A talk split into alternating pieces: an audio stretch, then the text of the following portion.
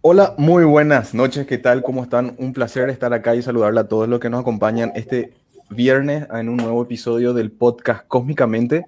Mi nombre es Ronaldo Centurión y soy divulgador científico de la red de voluntarios de divulgación científica Entropy y estoy acompañado con un excelentísimo grupo de divulgadores científicos paraguayos. Se van a presentar ellos mismos en sentido antihorario. ¿Qué tal, eh, licenciado Pedro Acosta, físico y astrofotógrafo? ¿Cómo estás, Pedro? Muy buenas noches, gracias por la invitación. Un gusto estar nuevamente con ustedes. Jorge Torres, fundador de Cosmos Sapien. Muy buenas noches, ¿cómo están? luego de 15 días volvemos y estamos fresquitos de información. Director del Centro Paraguayo de Informaciones Astronómicas, Jorge Maidana. Hola, buenas noches a todos los que nos escuchan hoy. Muchas gracias por, eh, por estar aquí. Astrónomo, divulgador científico y fundador del Centro Paraguayo de Informaciones Astronómicas, Waldemar Villamayor. Buenas noches a todos. Eh, volvemos, como dijo eh, Jorge Torres, después de 15 días.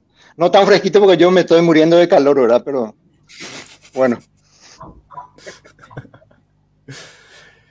Eh, Federico León es el fundador, creador de la página de divulgación científica Oleada Científica. ¿Qué tal, Fede? ¿Cómo estás?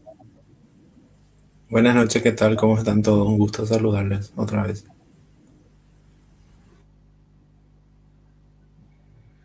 Y bueno, con esto damos inicio a este nuevo episodio del podcast Cósmicamente. Esta semana tenemos unas cuantas, unos cuantos temas de relevancia científica que ocurrieron en, estas semanas que queríamos comentarles. Y entre eso, por ejemplo, tenemos el lamentable y triste suceso del telescopio espacial Hubble, que a pequeños, a pocos días de que la, bueno, lo que le ocurrió a la Hubble fue que se averió, pero se averió tres días después de que haya terminado el, la, el periodo de mantenimiento que tenía eh, este telescopio espacial. Hasta parecería una broma, ¿verdad? Eh, y dejó de funcionar. La NASA está trabajando para encontrar el error. Todavía no se sabe cuál fue el error y estamos en esa situación. Tenemos un telescopio espacial que que está así funcionar y que es un telescopio mítico de mucha importancia. ¿Verdad, chicos? Sí, em, originalmente se pensó, o sea, no sé si se descartó ya eh, que eran problemas de, memoria de los ordenadores, ordenadores estos, que hay que tener en cuenta que son instrumentos noventeros o finales de los 80 más bien, porque me imagino que antes de que se lancen en el 90 y tanto, eh, ya, ya estaban preparados estos instrumentos. Eh, pero parece ser que el inconveniente es, eh, está relacionado con el sistema este de unidad de instrumentación científica, que es como un, es un módulo de comando que dirige las actividades científicas del Hubble. Y en teoría se debería, o sea, se puede, se podría arreglar de manera remota esto, pero pero parece que no hay todavía. De hecho, yo personalmente pienso que no hay mucho eco sobre, sobre esto. La NASA al menos no hizo demasiado eco sobre esto. O capaz que yo nomás no me, no me percaté. Están manteniendo muy hermético también, parece. ¿Sabes algo Pedro, sobre, sobre la avería o sobre las últimas informaciones que, que rondan al, al Hubble? Y la verdad es que más allá de lo que ya mencionó Jorge, no, no hay mucho. Aparentemente es un problema posiblemente en la memoria o en algunos cuantos procesadores. Mucho de lo que están, eh, como no podemos, no tenemos ahora mismo la capacidad para eh, hacerle un servicio, para acercarnos y poder ver qué exactamente está pasando, todavía no, no, no, no hay algo muy claro aparentemente sería, pasaría por un problema, para no dar en tanto detalle, vamos a decir informático, ¿verdad? problema de Al- hardware es... Un problema de hardware, a ver, así. No en sí en los instrumentos, sino en la parte de en la computadora principal del telescopio, ¿verdad? No, eh, ya es un tiempo un poquito prolongado, como se dice, ¿verdad? Muchos, a medida que vaya pasando el tiempo, que vayan probando estrategias y que no se obtenga el resultado, pues mucha gente ya está pensando, ¿será que le llegó la hora al telescopio espacial Hubble? Sería muy triste eso, ¿verdad? Que Ojalá que después de- no. ¿verdad? Después de todo lo que Eh, hizo yo- por la ciencia. Esta- estaba leyendo, ti- tienen una página en donde ponen todos los updates sobre, sobre el Hubble, sobre este tema. Y este, realmente ahí tiene dos computadoras, una computadora principal y una de carga de operaciones de instrucciones, o sea, de instrumentos científicos. Y la memoria que falla es una memoria que comparten, que a mí me parece extraño, era la primera que, que leo algo así, ¿verdad? que existen servidores, que se ¿verdad? pero eh, eh, eh, ellos comparten una memoria y también tiene, hay, hay varios backups, ¿verdad? pero la Sí, memoria que, que tienen estas, estas, do- estas dos computadoras eh, es una memoria pequeñita, pero tienen backup.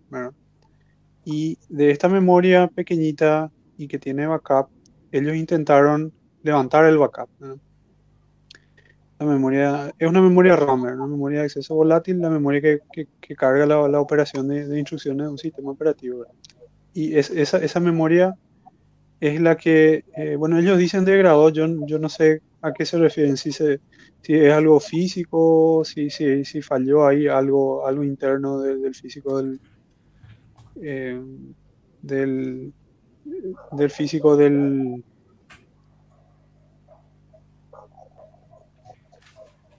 Hola, no, no sé si me están escuchando. Sí, escucho, colgado. pero- perfectamente.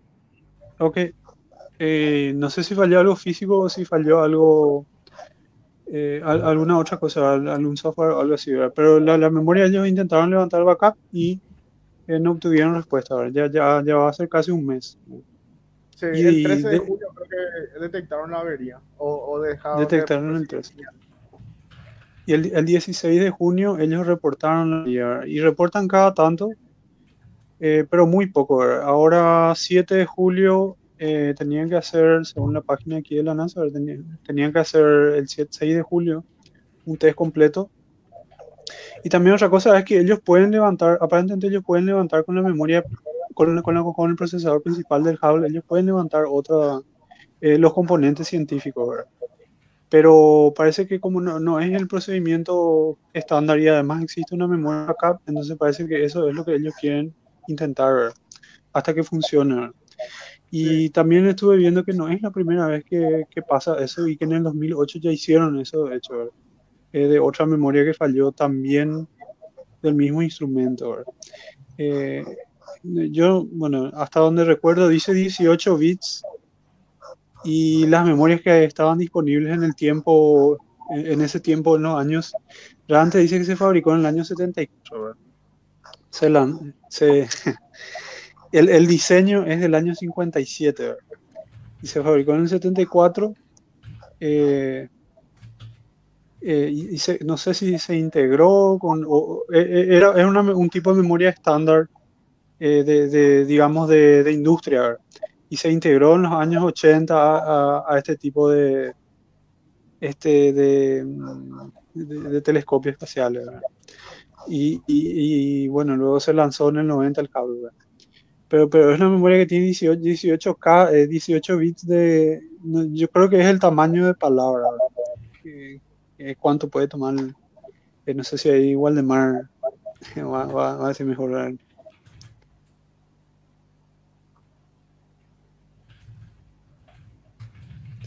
Bueno, y, finalmente eh, ese, ese es el problema que tiene, ¿verdad? Es una memoria que, que opera los instrumentos científicos.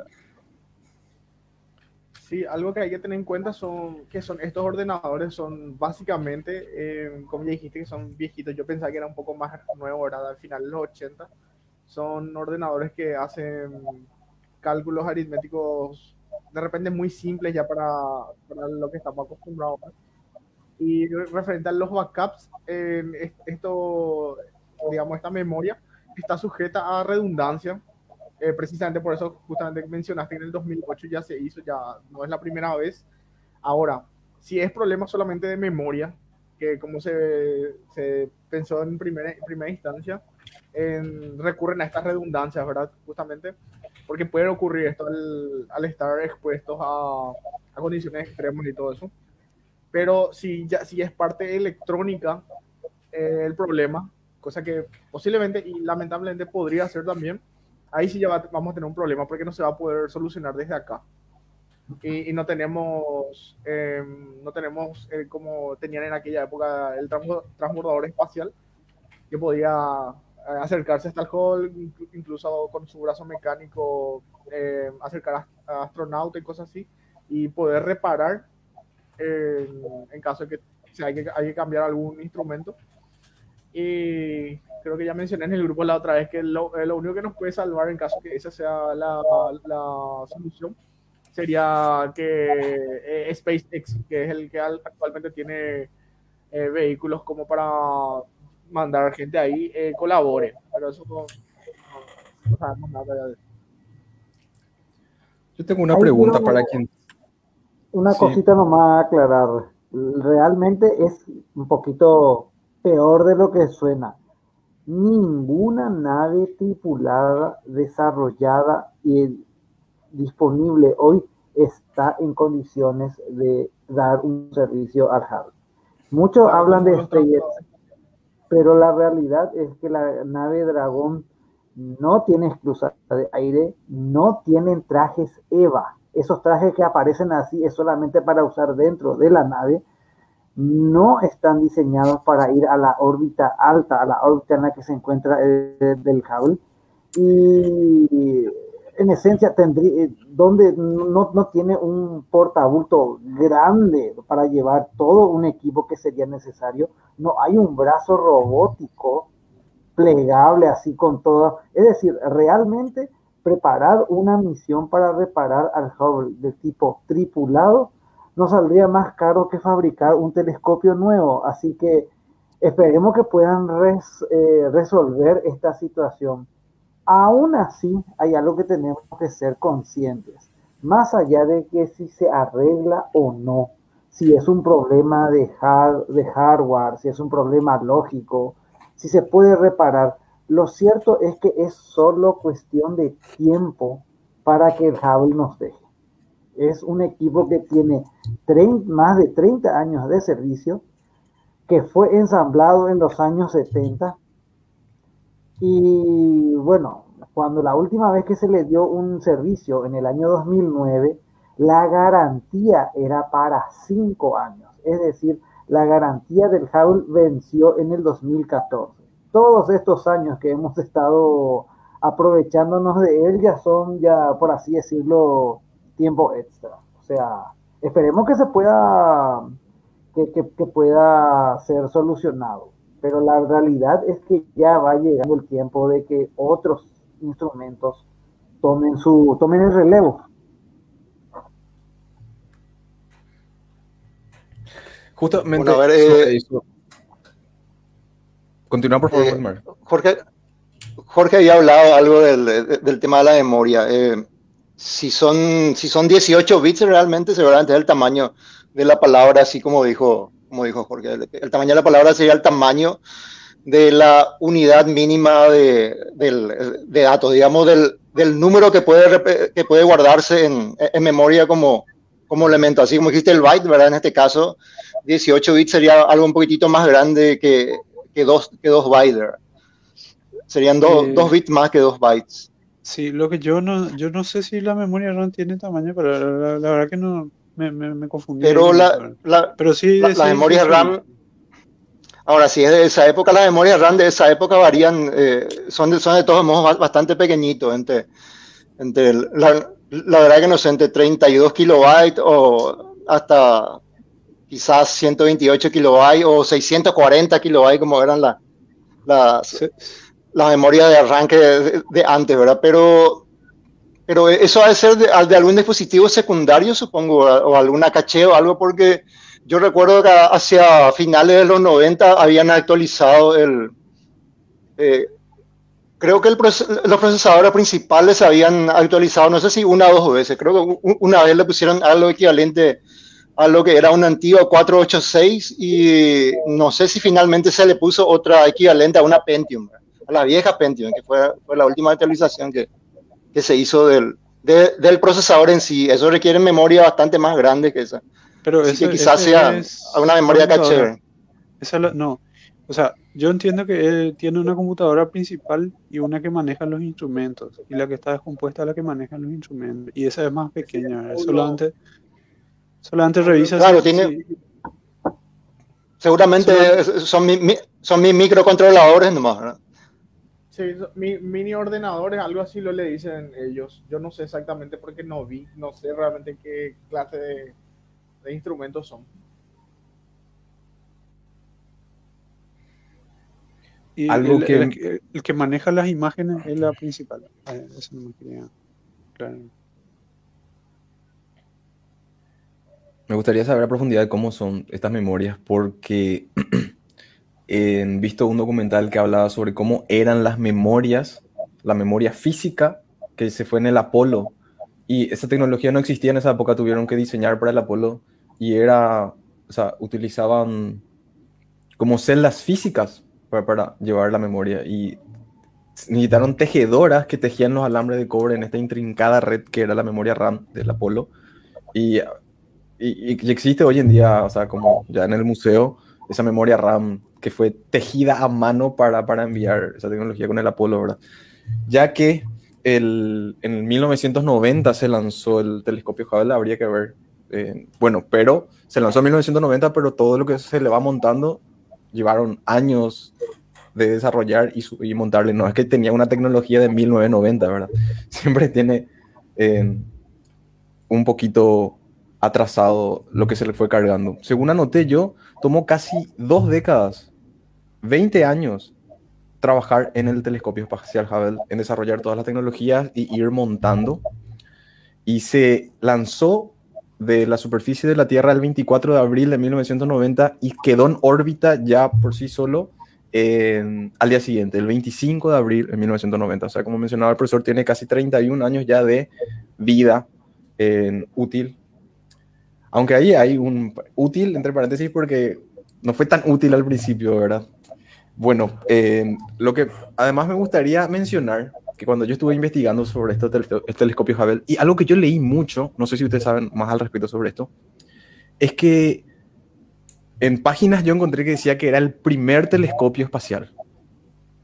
Entonces me puse a buscar un poco más a profundidad y encontré que había sido, no fue el primero, el primero se lo llevaron de vuelta los rusos por un telescopio espacial que se llamó el Cosmos 215, que incluía ocho pequeños telescopios, cada uno tenía un, espejos de un, de un diámetro de 7 centímetros. Eh, ¿Sabías vos algo de eso, Pedro? Sí, sí, sí, generalmente, bueno, estrictamente hablando, estamos en, en muchas dicen ¿no? que el diablo está en los detalles. Estamos hablando más bien de cámaras con teleobjetivo, 7 centímetros es un poquito más. Hay un debate por cuál es el, un auténtico telescopio. Muchas de estas cámaras eh, con teleobjetivo, que aparte de ser realizado para observaciones, también se podrían utilizar para hacer observaciones astronómicas. Y hay todo un debate sobre cuál fue el primer eh, telescopio espacial propiamente dicho.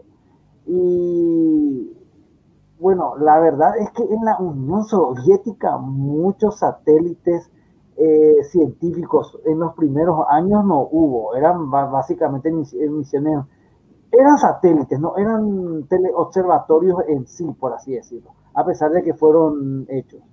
Eh, en los años 60, no, no, me viene ahora mismo el nombre, cómo se llamaba, se llegó a lanzar un telescopio pequeño así, 15 centímetros de onda ultravioleta, pero uno así óptico que verdaderamente las fotografías superen ampliamente a lo que se podía conseguir aquí desde la Tierra. Eso le corresponde al, al Hubble, al menos en el rango, en el rango visible, ¿verdad? Porque si nos vamos al rango eh, infrarrojo, ultravioleta, sí, hay muchísimos, ¿verdad? No, no se me viene ahora mismo el nombre del telescopio que te estaba queriendo decir. Stargazer puede ser ese telescopio del, ¿Y qué va a decir? Mm, no, no, no, no, Creo que era OCO o algo, o observatorio, algo así. Eh, observatorio astronómico orbital, creo que Algo así, sí, ese, ese, ese es el, considerado, porque la verdad que me jode cuando me preguntas cuál es el primer telescopio espacial propiamente dicho. Pero creo, que es ese, o, a, o dos, eh, creo que era su Sí, sí, sí, porque el primero se, creo que se destruyó, algo así. Eh, eh es que es el tema. Eh, de hecho, hubieron otros precursores. Está el, hay una larga historia de precursores del Hubble está el telescopio solar que tenía la estación espacial Skylab, ¿verdad? Que también fue uno de los precursores. De hecho, el Hubble tiene un, un, historial bastante simpático. Originalmente, el Hubble tendría que haber estado en la estación espacial Skylab, acoplado. O sea, nada de un telescopio eh, flotando. Y la parte de la computadora era nada más y nada menos que un módulo de ascenso Apolo. Es decir, en los años 60 se planteó de que el Hubble eh, hubiese estado tripulado utilizando el hardware del Apolo. Se ve que uno no, no confiaba mucho en la electrónica de la época, así que bueno, hubiera sido muy caro, hubiera sido muy más complicado de mantener, ¿verdad? Pero hubiera sido un poco algo alucinante ver un super telescopio en el espacio siendo controlado por astronautas que estaban adentro, ¿verdad? Eso no, eso al toque se solucionaba el problema de hardware. Se levantaba una tapa, cambiaba una placa y ya estaba, ¿verdad? No sé. Eh, y en, la misión, eh, perdón, en la estación Salyut 1, ah, eh, tenían también un telescopio. También, también, también, también. Orion 1, creo, Orion 1 era ese que también se le, que es más o menos como estás diciendo, acoplado a su estación estaba, pero no, no sé mucho sobre ese telescopio, la verdad. Eh, algo que es Si vamos por... Sí, igual de te escuchamos. No, que, que si vamos por cámaras con teleobjetivos, todas, las todas las misiones interplanetarias ya llevaban también eh, varias, ¿verdad? Se podía considerar ya si y eh, agregando brevemente eh, o respondiendo brevemente a, Ronaldo, ya la, memoria que utilizaba Hubble, sí, ya, ya eran las RAM como, como las conocemos hoy, eh, con ciertas limitaciones, digamos las RAM de esa época, pero ya era la, misma, la misma, digamos, el mismo paradigma, el mismo modelo de operación ya de lo que utilizamos hoy, ¿verdad? no la misma tecnología electrónica, pero sí eh, con la misma fundamentación. Iba a hacer un chiste hace rato sobre el Hubble que me olvidé que ojalá que hayan probado a apagar y prender para ver si así solucionaba, ¿verdad? Pero ya, ya, ah, ya está. Solución. Yo pensé lo mismo, en eh, serio.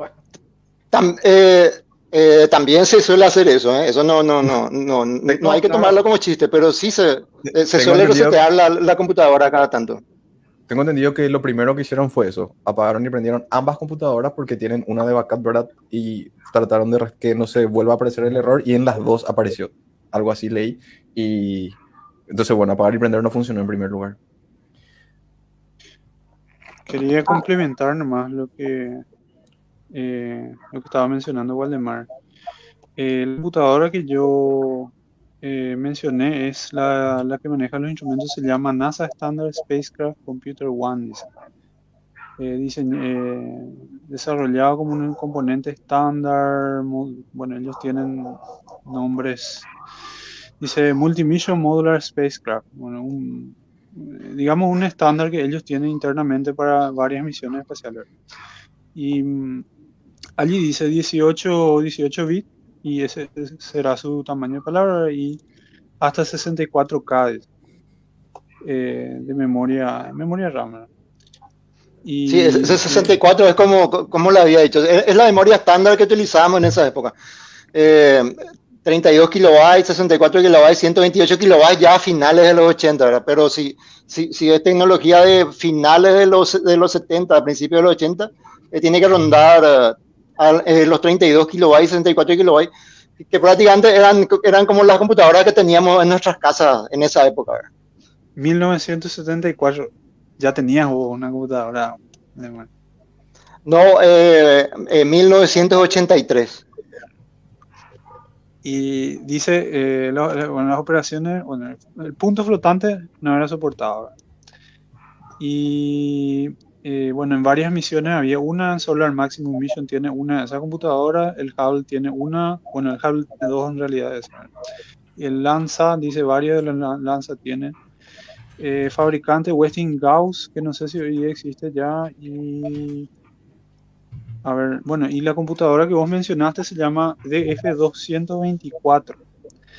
Y eh, este tiene 24, 24 bits de, tamaño de palabra y dice hasta 48 mil palabras en total, ¿verdad? de 48K. Y eh, ese, se reemplazó en 1900, bueno, se reemplazó inicialmente se le puso un coprocesador 8386 que no sé si es, ese es el Pentium 2, ¿verdad?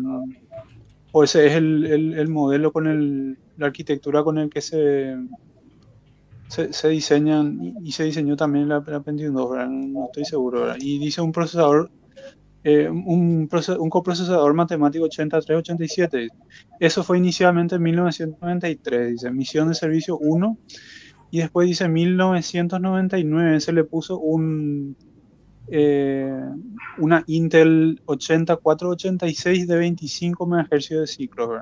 Y eh, misión de servicio 3A 1999, 20 veces más rápido, 6 veces más de memoria eh, que, que, la de F224 que, que mencionaste, ¿verdad? Y, y, bueno, ya también permitía usar un lenguaje de programación, Nada, eh, una, pequeña, una, una, pequeña acotación, 48K de palabras con palabras de 24 bits son 144 kilobytes. Up to 48K, dice. Y 144 con... Bueno, dice, eh, acá dice la, la, memoria principal consistía de 6, unidades de memoria, dice. Cada uno con 8, eh, 8K. Ah, claro, 8K y 6, por eso 48. ¿verdad? Entonces, de tamaño de palabra 24 cada una es. O sea, son 6 memorias de 8K. Ah, no, ya, ya. Entonces no son 48K de palabras, sino 48K ya de memoria y después las palabras. De memoria total. De memoria total.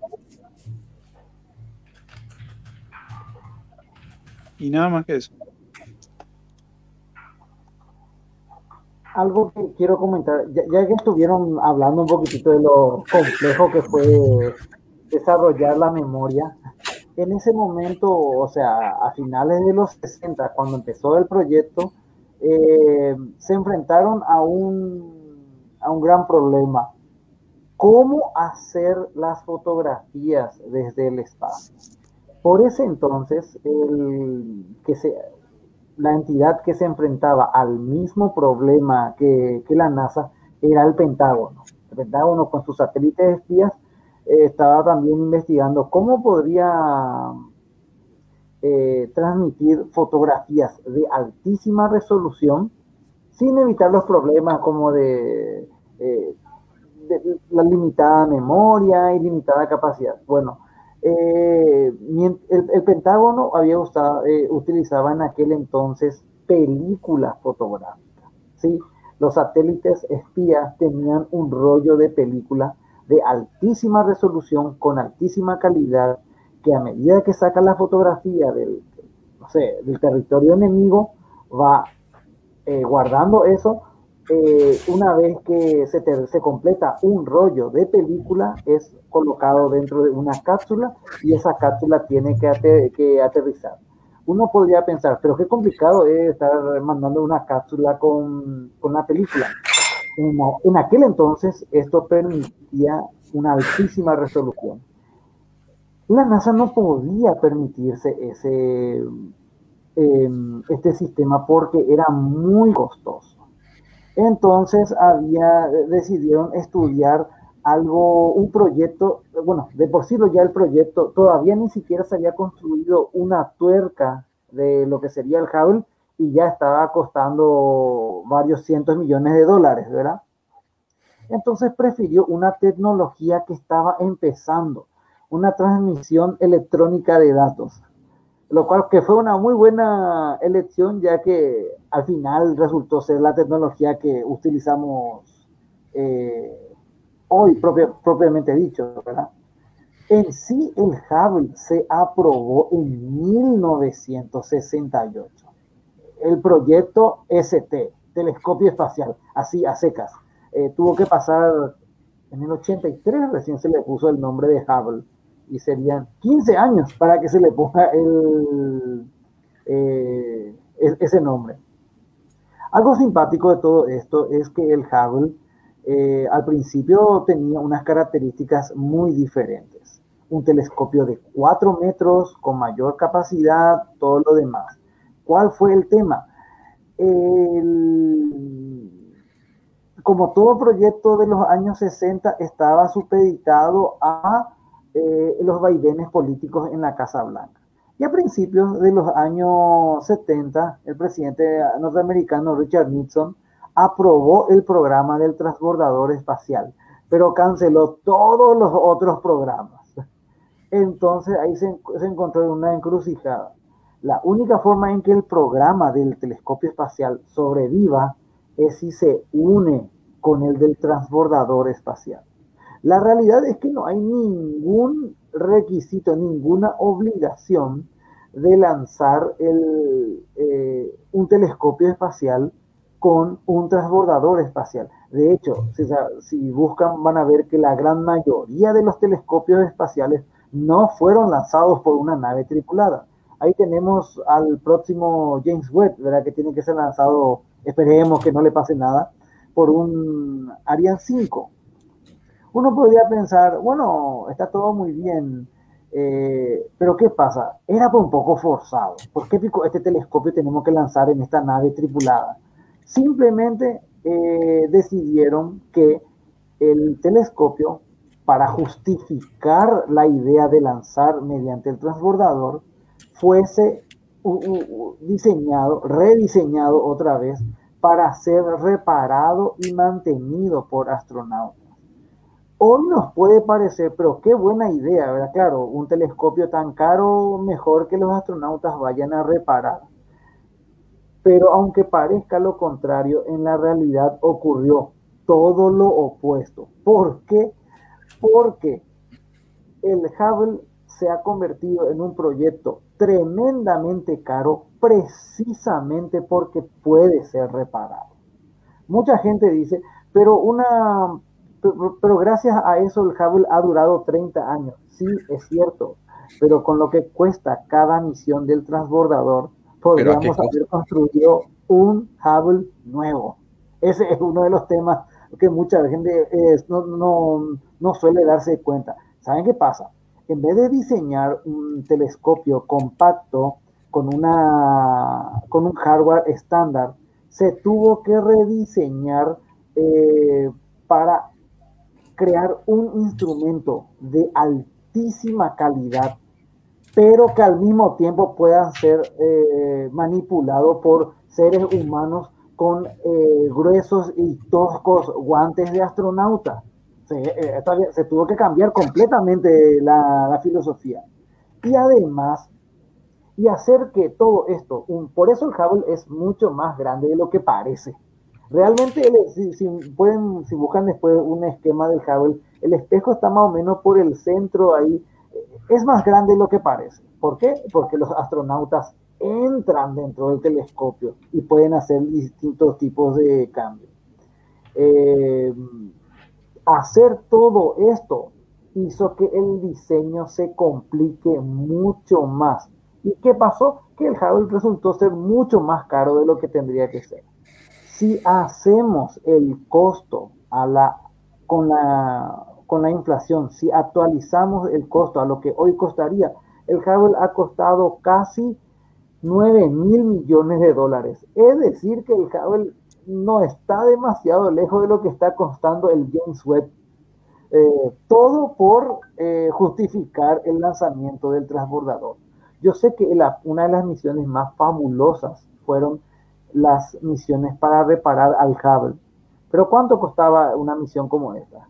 2.500 millones de dólares.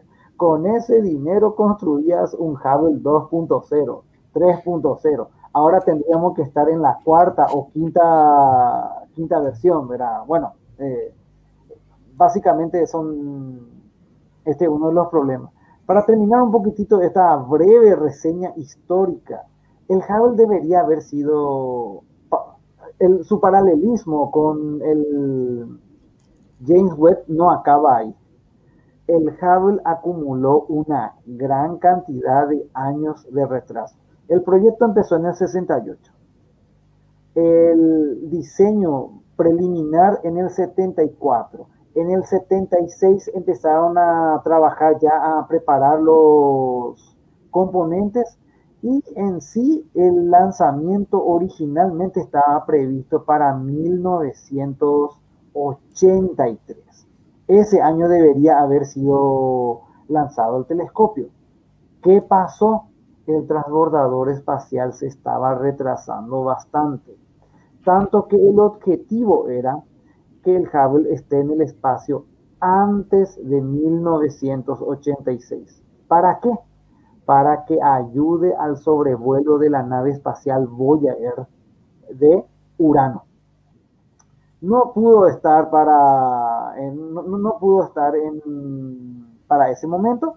Entonces, bueno, pasó el 84, 85, ya, ya nos perdimos Urano, pero en el 89 la Voyager debe pasar por Neptuno, así que eh, esperemos que el, el Hubble ya esté en órbita. Y en 1986, lastimosamente, el Challenger se desintegró sobre los eh, cielos de Florida, ¿verdad?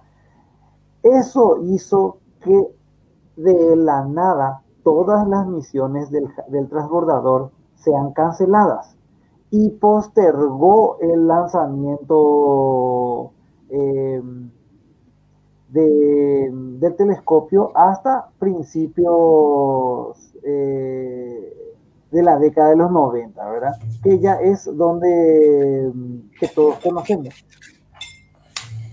Lo más simpático de todo, me imagino que todos habrán escuchado hablar del problema con el espejo del Hubble. Nunca estuvo muy seguro si el espejo fue pulido de forma incorrecta porque en realidad estamos hablando de micrones el, error que tiene, o si ese, esa, esos largos años de ir de un centro a otro, aquí para allá y en otros lados, tuvieron algo que ver con la deformación del telescopio. Bueno, probablemente nunca sepamos de todo esto. No sé, Pedro, si, si este esquema te sirve. Sí, sí, sí. Bueno, me, me sirve. Lastimosamente no, no, no, puedo tomar el control y poner ahí un tipo láser. Pero en el centro del telescopio, de, ese cilindro, ahí está, ahí, ahí donde, está, estamos marcando esa crucecita, ahí está el espejo, ¿verdad? Eh, toda esa parte cilíndrica que está en la parte de atrás es para que los astronautas puedan entrar y manipular las entrañas del telescopio. Recordemos que para hacer un vehículo con 11 toneladas, tiene un espejo relativamente pequeño, de 2,4 metros. Un diseño más compacto hubiera sido más sencillo de hacer, más barato, pero no hubiera sido posible de reparar por astronautas. ¿Y eso qué tiene de malo si podemos ir construyendo varios a lo largo de los años. Tiene de malo que entonces no es justificable la existencia del transbordador espacial. Al final, eh, la NASA pensaba que el transbordador le reemplazaría a todos los cohetes de Estados Unidos y sabemos que no fue así, ¿verdad? Fue, es una historia que para, para otro momento podemos hablar un poquito más digna de una serie de Netflix, ¿verdad? El romance y posterior desengaño amoroso del transbordador con, con el telescopio espacial Hubble. Profe, en ese romance era muy importante el brazo robótico del transbordador. Sí. El- la cuestión es la siguiente. El Hubble no se, se puede orientar, se puede controlar, pero para poder acoplar necesita un brazo robótico que se que agarre al telescopio. Es decir, eh, la electrónica de la época ho- hoy sería relativamente fácil, a lo mejor instalarle un, un software especial para que se mueva. De hecho, los telescopios espaciales están muy a su aire, ¿verdad? No, no toman, no es que se pueden, no, no son naves muy maniobrables. El brazo robótico tiene que asir al telescopio, colocarlo en la bahía de, de vía, mejor dicho, colocarlo en la bahía de carga del transbordador y ahí sí los astronautas le metían mano, le cambiaban los cables y todo lo que ustedes quieran, ¿verdad? Eh, esa es la misión principal. Por eso es que cualquier misión hipotética, eh, hay, hay planes de una misión robótica, pero necesita sí o sí de algunos brazos robóticos, lo cual ya va a aumentar el costo, ¿verdad? Y, y bueno, eso, eso puede pasar. Fantástico, porque, bueno, no, no quiero nomás hacer la analogía ahí del romance del transbordador y el Hubble, y el transbordador saca algo y se conecta con el... Era, era un chiste muy falco, ¿verdad? Profe, vos mencionaste que una de, una de las misiones para arreglar el telescopio espacial Hubble llegó a costar 2.500 millones de dólares.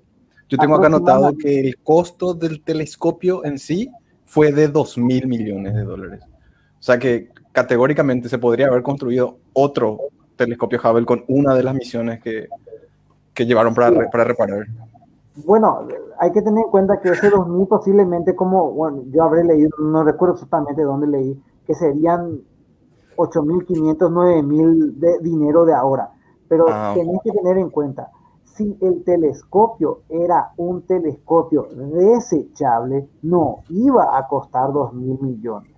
Te iba, de hecho, algunos, siempre hay sobrecostes. Originalmente algunos pensaron que una versión desechable costaría alrededor de 500 millones de dólares.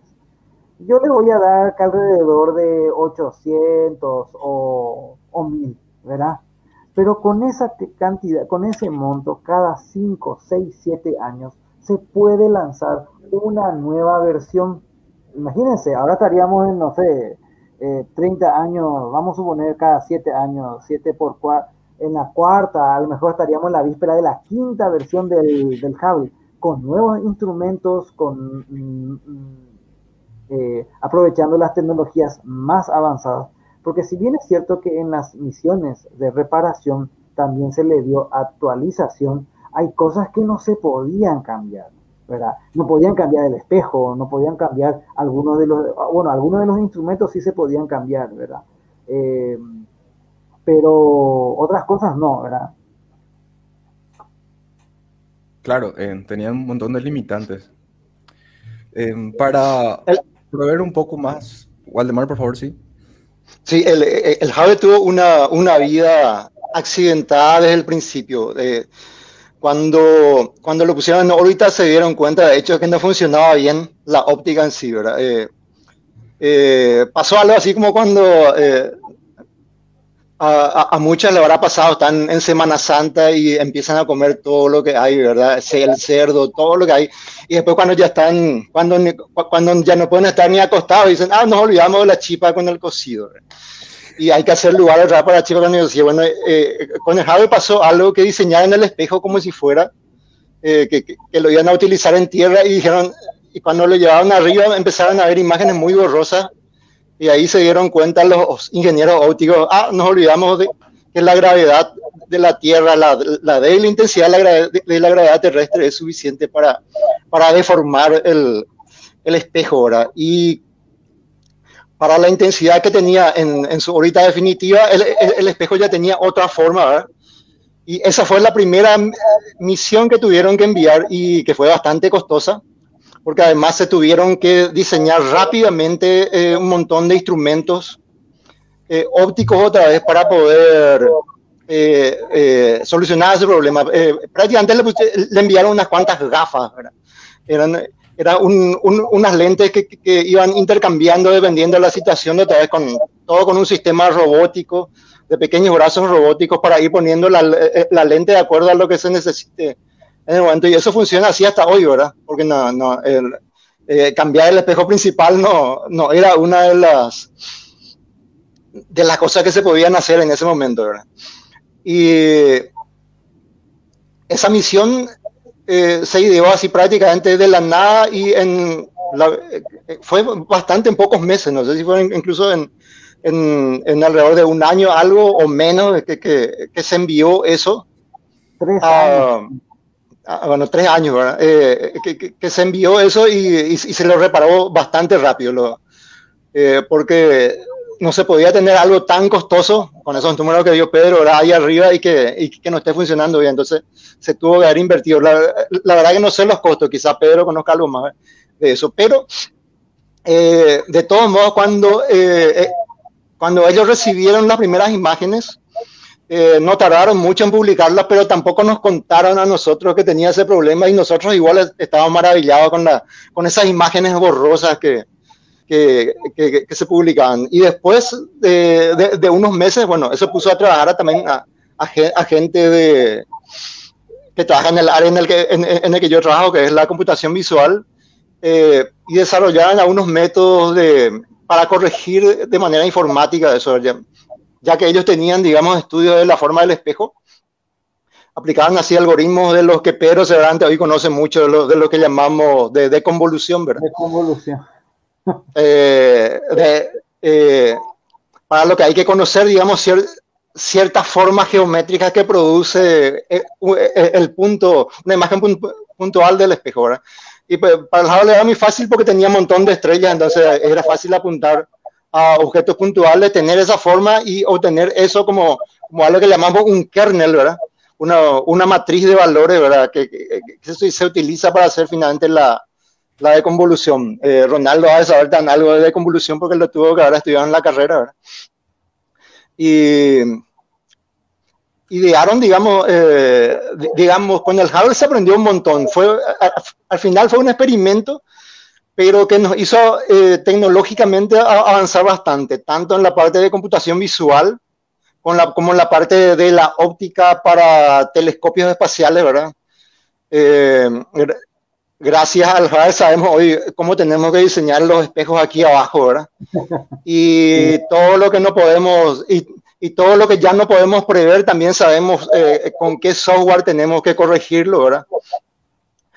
Eh, y bueno, y volviendo un poco a esa parte, después de unos meses eh, volvieron a publicar eh, eh ya fotos eh, corregidas por software, ¿verdad? Y ahí recién nos contaron que había sido, el, el Hubble tenía, tenía ese problema, ¿verdad? Y, y nos mostraron nuevamente las, las dos imágenes del, de los, del mismo objeto, ¿verdad? Que eran, digamos, algunas galaxias que, que, que, estaban fotografiando en la época, creo que M81 o algo así. Eh, M100. Y, M, M100, bueno, y eh, realmente eran, el, la mejora visual era, era bastante, a pesar de que era por software, eh, aún no nos maravillaba más, ¿verdad? Pero todavía no era, digamos, todavía no tenía la calidad que, que, que tiene hoy, que, se fue logrando con, con reparaciones sucesivas, digamos que se hicieron posteriormente. Para añadir lo que dijo Waldemar, casi ocurrió una situación muy... Este iba, este iba a ser lo, lo, lo, peor. Cuando se lanzó el, el, eh, el Hubble eh, mediante el Discovery, ellos habían verificado algunas de, eh, de ¿cómo se dice? eh, algunas de las características de cómo funcionaba el equipo. El Hubble después tuvo un proceso que el James Webb va a tener lo mismo, el de encendido, por así decirlo. Se probaba una cosa, otra cosa, ahí todo lo demás. Bueno, eh, una de las cosas que hicieron cuando estaba con el transbordador es abrir la tapa del telescopio. Algo sencillo, ¿verdad? Los, telescopios se van con una tapa así. Bueno, se abrió la tapa. Unas cuantas semanas, mientras estaban probando toda, estaban arranca, arrancando el telescopio, por error los controladores cerraron otra vez la tapa. ¿Verdad? Bueno, si eso no funcionaba, tendrían que haber creado toda una misión del transbordador para ir y abrir la tapa nada más otra vez. No Ahí olvidamos fue- el taladro. O, o sea, las cosas que podrían haber salido, ma- eso, eso hubiera sido peor. o- eh, pero eh, afortunadamente después eh, se pudo abrir la tapa y seguramente la NASA ya pensaba, "Uf, pasó lo peor, pasó lo peor. Y después, como contó Waldemar, llegó la primera imagen. Estaba desenfocado el telescopio. Un telescopio que costó el oro y el moro. To- ¿Cuánto? cuántas cosas y estaba desenfocado, ¿verdad? Creo que la NASA tambaleó fuerte en esa época porque la, la opinión pública se volcó en contra. La prensa se cebó con la agencia, pero de la peor, de- para más en alguno, eh, la sufrió ningún momento, la, agencia sufrió un escarnio terrible. Para colmo, en agosto del 93, la más avanzada sonda marciana, la Mars Observer, se perdía misteriosamente cinco días antes de llegar a Marte. O sea, la agencia estaba con, eh, con todo on fire, estaba la gente con la NASA, ¿verdad? Eh, se pensó que, ¿cómo podríamos hacer? Al principio, eh, los dueños del, del transbordador, o sea, los que operaban, dijeron, ¿por qué no traemos el Hubble a, eh, de nuevo a la Tierra? La verdad es que no, si bien es cierto que no estaba diseñado, pero le podrían sacar los paneles solares, meter otra vez y todo lo demás. Bueno, eh, se descartó ¿por qué? Porque el telescopio se podría dañar durante el, el regreso. La reentrada. ir otra vez al, al Hubble dentro para traer. Ahí se le hubiera podido reparar de, de otra, de, no sé, tal vez ver otra, una solución definitiva. Eh, tampoco se podían, los astronautas no podían alcanzar el espejo para, no sé, que, hubiera sido un poco simpático que lleven un espejo y que saquen el espejo antiguo y colocar, ¿verdad? Afortunadamente, parece, algunos inclusive te dijeron que si no habrá sido esto adrede, porque lo que le salvó al Hubble de ser uno de los mayores escándalos de la NASA es que estaba diseñado para ser reparado en órbita, ¿verdad? Eh, entonces se buscó, lo que se hizo básicamente, como comentó recién Valdemar, es se cambiaron los instrumentos. Los instrumentos tenían, por no decir de alguna manera, un complejo, eh, eran copias, o mejor dicho, versiones de los que ya estaban, pero incluían un set, un juego de lentes que corregían esta aberración, ¿verdad? Que dependiendo de cómo iba trabajando, iban sacando. Al principio se colocó uno que servía para cuatro instrumentos. En 1999 se reemplazaron los instrumentos ya con las ópticas reparadas dentro de cada uno. Pero eh, digamos que eso fue lo que se pudo, se pudo hacer. Pero fue una cosa, eh, para más, para más, algo que no mucha gente se enteró porque to- todo el mundo dijo que era una chapuza, ¿verdad? Había otros problemas en el, en el telescopio, ¿verdad? Había problemas en la electrónica, no funcionaron los giroscopios, uno de los paneles solares dejó de funcionar. O sea, por lo visto el telescopio, aparte del espejo que tenía este error, fue muy maltratado en esa década que anduvo aquí y eh, ahora entienden por qué se le hace hasta enésima revisión al James Webb. La idea es, no puede repetirse eso. El James Webb también lleva mucho tiempo aquí, ¿verdad? Eh, y bueno, básicamente el, eh, costó co- y costó mucho, ¿verdad? Afortunadamente la agencia pudo eh, resarcirse de su error y con la misión del Endeavor en el en diciembre del 93 pudo mejorar el telescopio. Ahí sí, cuando empezaron a llegar las nuevas imágenes fue algo eh, fabuloso, por no decirlo de otra manera. Pero, pero o sea, la, proeza de llevar, esa, de, llevar a cabo esa misión para reparar, para hacer un mantenimiento, lograr la reparación y que luego tengamos unas fotos increíbles por casi 20, 15 años de corrido, es en serio una proeza ingenieril, eh, no sé si hasta mayor que haber eh, llevado el telescopio, ¿verdad? Tipo, no sé si se lucieron más lo de la NASA por lograr esa reparación que, que, que, a la gente le, le, explico para que se imaginen. Eh, se imaginen lo que es llevar el transbordador a la, a la órbita, que el, el eh, capturar el telescopio con el brazo robótico del transbordador, que salga el astronauta con su espacio a hacer un paseo, un paseo espacial, ¿cuál es la palabra que busco? Una salida espacial Sí, una, una, una actividad extravehicular. Salía al espacio. Extravehicular. Llevar todo el equipo y empezar a trabajar en el telescopio ahí in situ. Tenían que, como dice el, el, el profesor, destapar y quitar los módulos que ya no servían y implantar módulos nuevos que ellos llevaron al telescopio. Luego cerrar todo, esperar que no haya cometido ningún error, regresar a la Tierra, quitar una foto y ahí ver si se hizo todo bien, ¿verdad? Creo que, que así fue y lo lograron, ¿verdad? Quitaron eh, fotos increíbles a partir de ahí. ¿Y por qué decimos fotos increíbles? Porque las imágenes que tomó el telescopio espacial Hubble eran irreplicables en la Tierra. No había ni un telescopio que pueda tomar fotos de esa, de esa magnitud. No solamente porque el telescopio espacial Hubble era el más grande que existía en esa época con un, con un espejo de 2.4 metros, sino que no tenía la atmósfera que le molestaba, podía acceder a muchísima más luz que cualquier otro telescopio que esté en la superficie de la Tierra. Y las imágenes que tomaron fueron alucinantes, eran cosas que la humanidad nunca antes había visto hasta esa época, ¿verdad?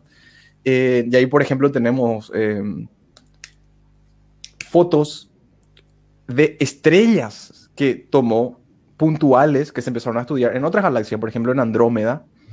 la primera vez que se tuvo registro óptico o que se pudo filmar, quitar fotos, ver cuando un cometa, el cometa Levy, ingresó al planeta Júpiter y causó una, una enorme explosión y dejó una enorme mancha en su superficie. Eso fue registrado por el telescopio espacial Hubble. Entre otras imágenes famosísimas, ¿verdad? Que, de, galaxias, de estrellas, de supernovas. Eh, entre esos, por ejemplo, están los famosísimos los pilares de la creación. Eh, ¿Vos tenés algo para comentarnos al respecto sobre eso, verdad, Pedro? Sí, quiero compartir un poquito la pantalla, a ver si, si me dejan.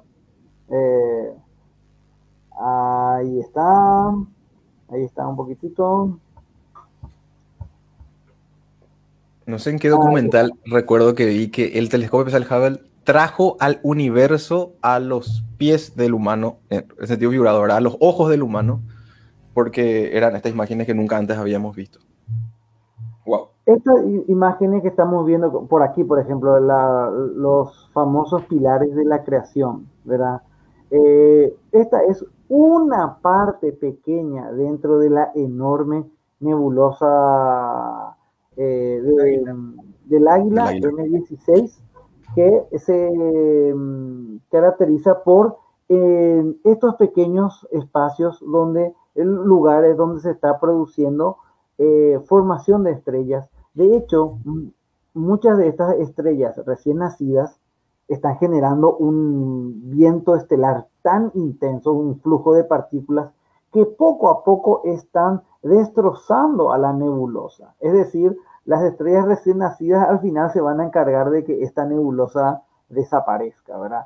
Nunca, nunca, nunca un telescopio había podido captar con tal nivel de detalle. Y ojo, hay algo que tenemos que recordar siempre.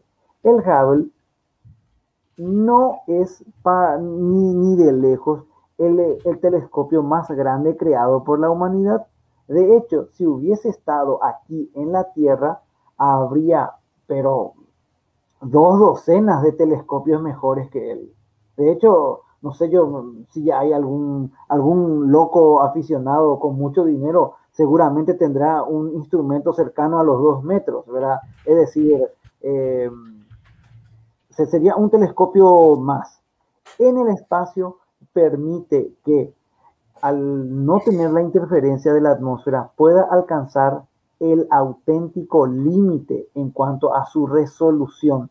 Ese límite teórico que en realidad nunca alcanzan los telescopios, ¿verdad?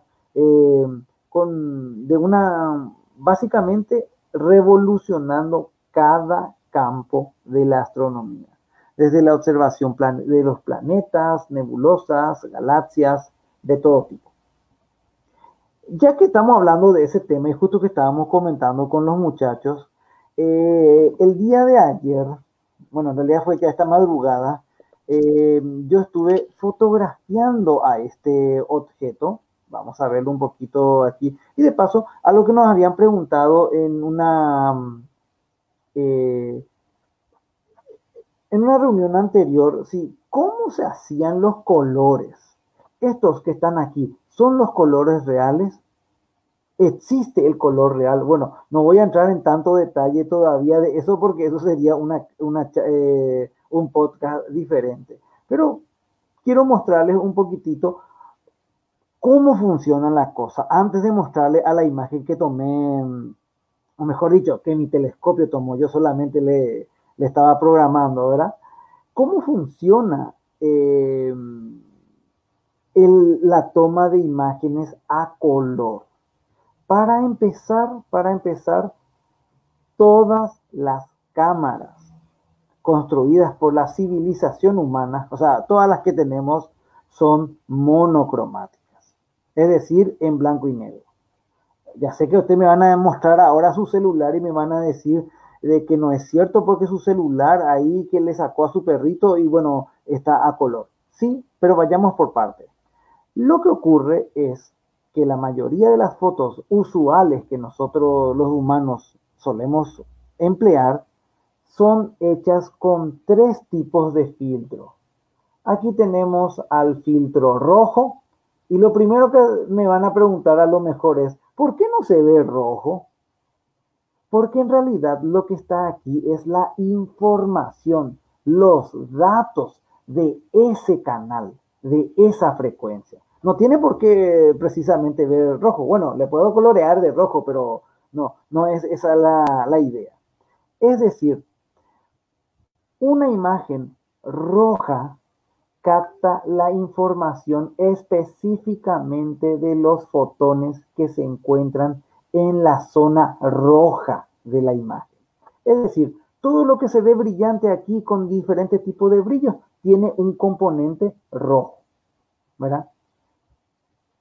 Al mismo tiempo, tomamos uno que sea de color verde, que es este que está aquí en el medio, y uno de color azul, que es este que está aquí a la derecha. En las cámaras a color, delante del sensor que capta la fotografía, los píxeles tienen microfiltros rojos, verdes y azules el famoso RGB. Por lo que, a grosso modo, para no entrar en tantos detalles, cuando tomamos una foto a color, en realidad nuestro, por eh, nuestro equipo está tomando estas tres fotografías. Genera una imagen del rojo, del verde y el azul, siendo luego unidas mediante la computadora que está dentro de nuestro teléfono, cámara digital, lo que sea. En esencia, eso ocurre. Y eso es una cámara a color. Solamente que la persona que dispara no ve eso. En cambio, los eh, astrofotógrafos muchas veces decidimos renunciar a las cámaras a color. Y en mi caso, por ejemplo, que yo uso una cámara en blanco y negro. Se preguntarán por qué uso una cámara blanco y negro, por qué, por qué me complico la vida, ¿verdad? Eh, ¿Por qué busco la, en vez de seguir el camino recto, quiero andar por sendas torcidas no sé, algo por el estilo? Hay dos motivos del por qué se prefieren las cámaras monocromáticas. Bueno, primero voy a hablar de la parte negativa. Son más costosas, y es más costoso todavía porque tengo que comprar los filtros rojo, verde, azul, la rueda portafiltro, tengo que ver que los filtros sean generalmente de la misma marca para que no, no varíe mucho el enfoque. Ustedes me van a decir, qué complicado, ¿verdad? ¿Por, qué no comprar una cámara a color y ya está, ¿verdad? Entonces, ¿cuál es la ventaja de una cámara a color, monocromática en blanco y negro? Dos ventajas tiene que justifica el trabajo extra.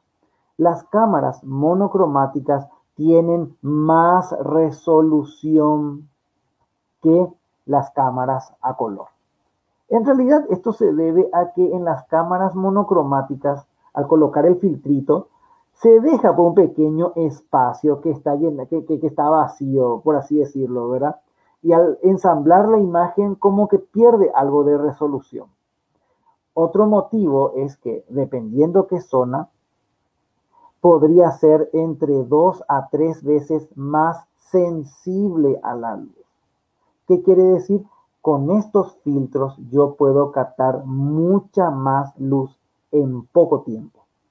Esto es básicamente lo que me permite. Pero no me quiero más agobiar con eh, una larga idea de, cómo esto. Tal vez en otra mm, ocasión podemos hablar largo y tendido. En esencia lo que hacemos es una foto roja, una foto verde y una foto y azul. ¿Qué hacemos ahora? Bueno, aparte del procesado, unimos como si fuera una combinación RGB. Una combinación RGB me permite formar una imagen a color. Acá tengo el canal rojo, que voy a, voy a decirle cuál es la imagen roja. Así voy a hacer con la imagen verde, que voy a elegir la que es eh, verde. Y por supuesto, la imagen azul, voy a elegir la imagen azul. Esto hay, yo estoy haciendo con este software llamado PixInsight, pero en realidad hay infinidad de programas que te pueden hacer esto. Te lo puede hacer Photoshop, te lo puede hacer Pixworld, hay muchísimos. Bueno, y aquí tengo el rojo, el verde y azul. ¿Qué falta? Sencillamente da apretar este botoncito y se produce la magia. Ahí está, los tres canales unidos y podemos ver esta imagen a color de Saturno. Así se hacen las imágenes a color, todas. Lo que se captura es la información de la luz. En otro momento podemos hablar hasta qué punto existe un color real y no, ¿verdad? Pero bueno, yo no me voy a meter en ese tema. Eh, ahí después Waldemar puede hablar de eso. Esta imagen que ven usted a lo mejor le parece un poco apagada. ¿Por qué? Y bueno, porque generalmente estas imágenes puras, en bruto, no tienen la intensidad de color que tienen ya las imágenes JPG. Porque sí, esa fotografía tan genial que le sacaste de un paisaje con tu teléfono ya está retocada por el ordenador del teléfono. Solamente que aquí tenemos que hacerlo en forma manual. Bueno, a lo mejor le voy a dar un poquito, solamente para mostrarle un poquito de esto, tal vez eh, una calibración de color, a lo mejor para que me corrija un poquito. Está un poquito mejor. Y como no suelen ser tan brillantes los, eh, los colores en la imagen en bruto, a lo mejor le puedo, voy a ver un poco qué tal se ve. Voy a, oh, voy a aumentar un poquitito la, la saturación y ahí está. A lo mejor está, bueno, está, no importa, no importa, ya hay un poco de exceso de magenta, pero eso después se puede corregir. Y ahí está, una imagen a color. Esta es una imagen sencilla, ¿verdad? Acabo, encontré, eh, tenía un tiempo libre entre que el telescopio se, en que el objeto que yo quería observar eh, se ponía más alto, tuve la, eh, eh, me, puse a fotografiar a Saturno. Y ahí está, el Señor de los Anillos en color. Esto que les estoy mostrando simplemente para que vean cómo nos habían preguntado en una, como les comenté en un podcast anterior, cómo es que se hacen las imágenes a color. Bien, ¿para qué le mostré todo esto? El día de ayer, o sea, yo estaba planeando, eh, básicamente, estaba fotografiando M16, es decir, este objeto. Bueno, en realidad esto es una imagen del Hubble. Y quiero ver, esto lo estoy mostrando en forma inédita, van a ver seguramente el sábado o el domingo, cuando tenga algo más de tiempo, ya el producto terminado.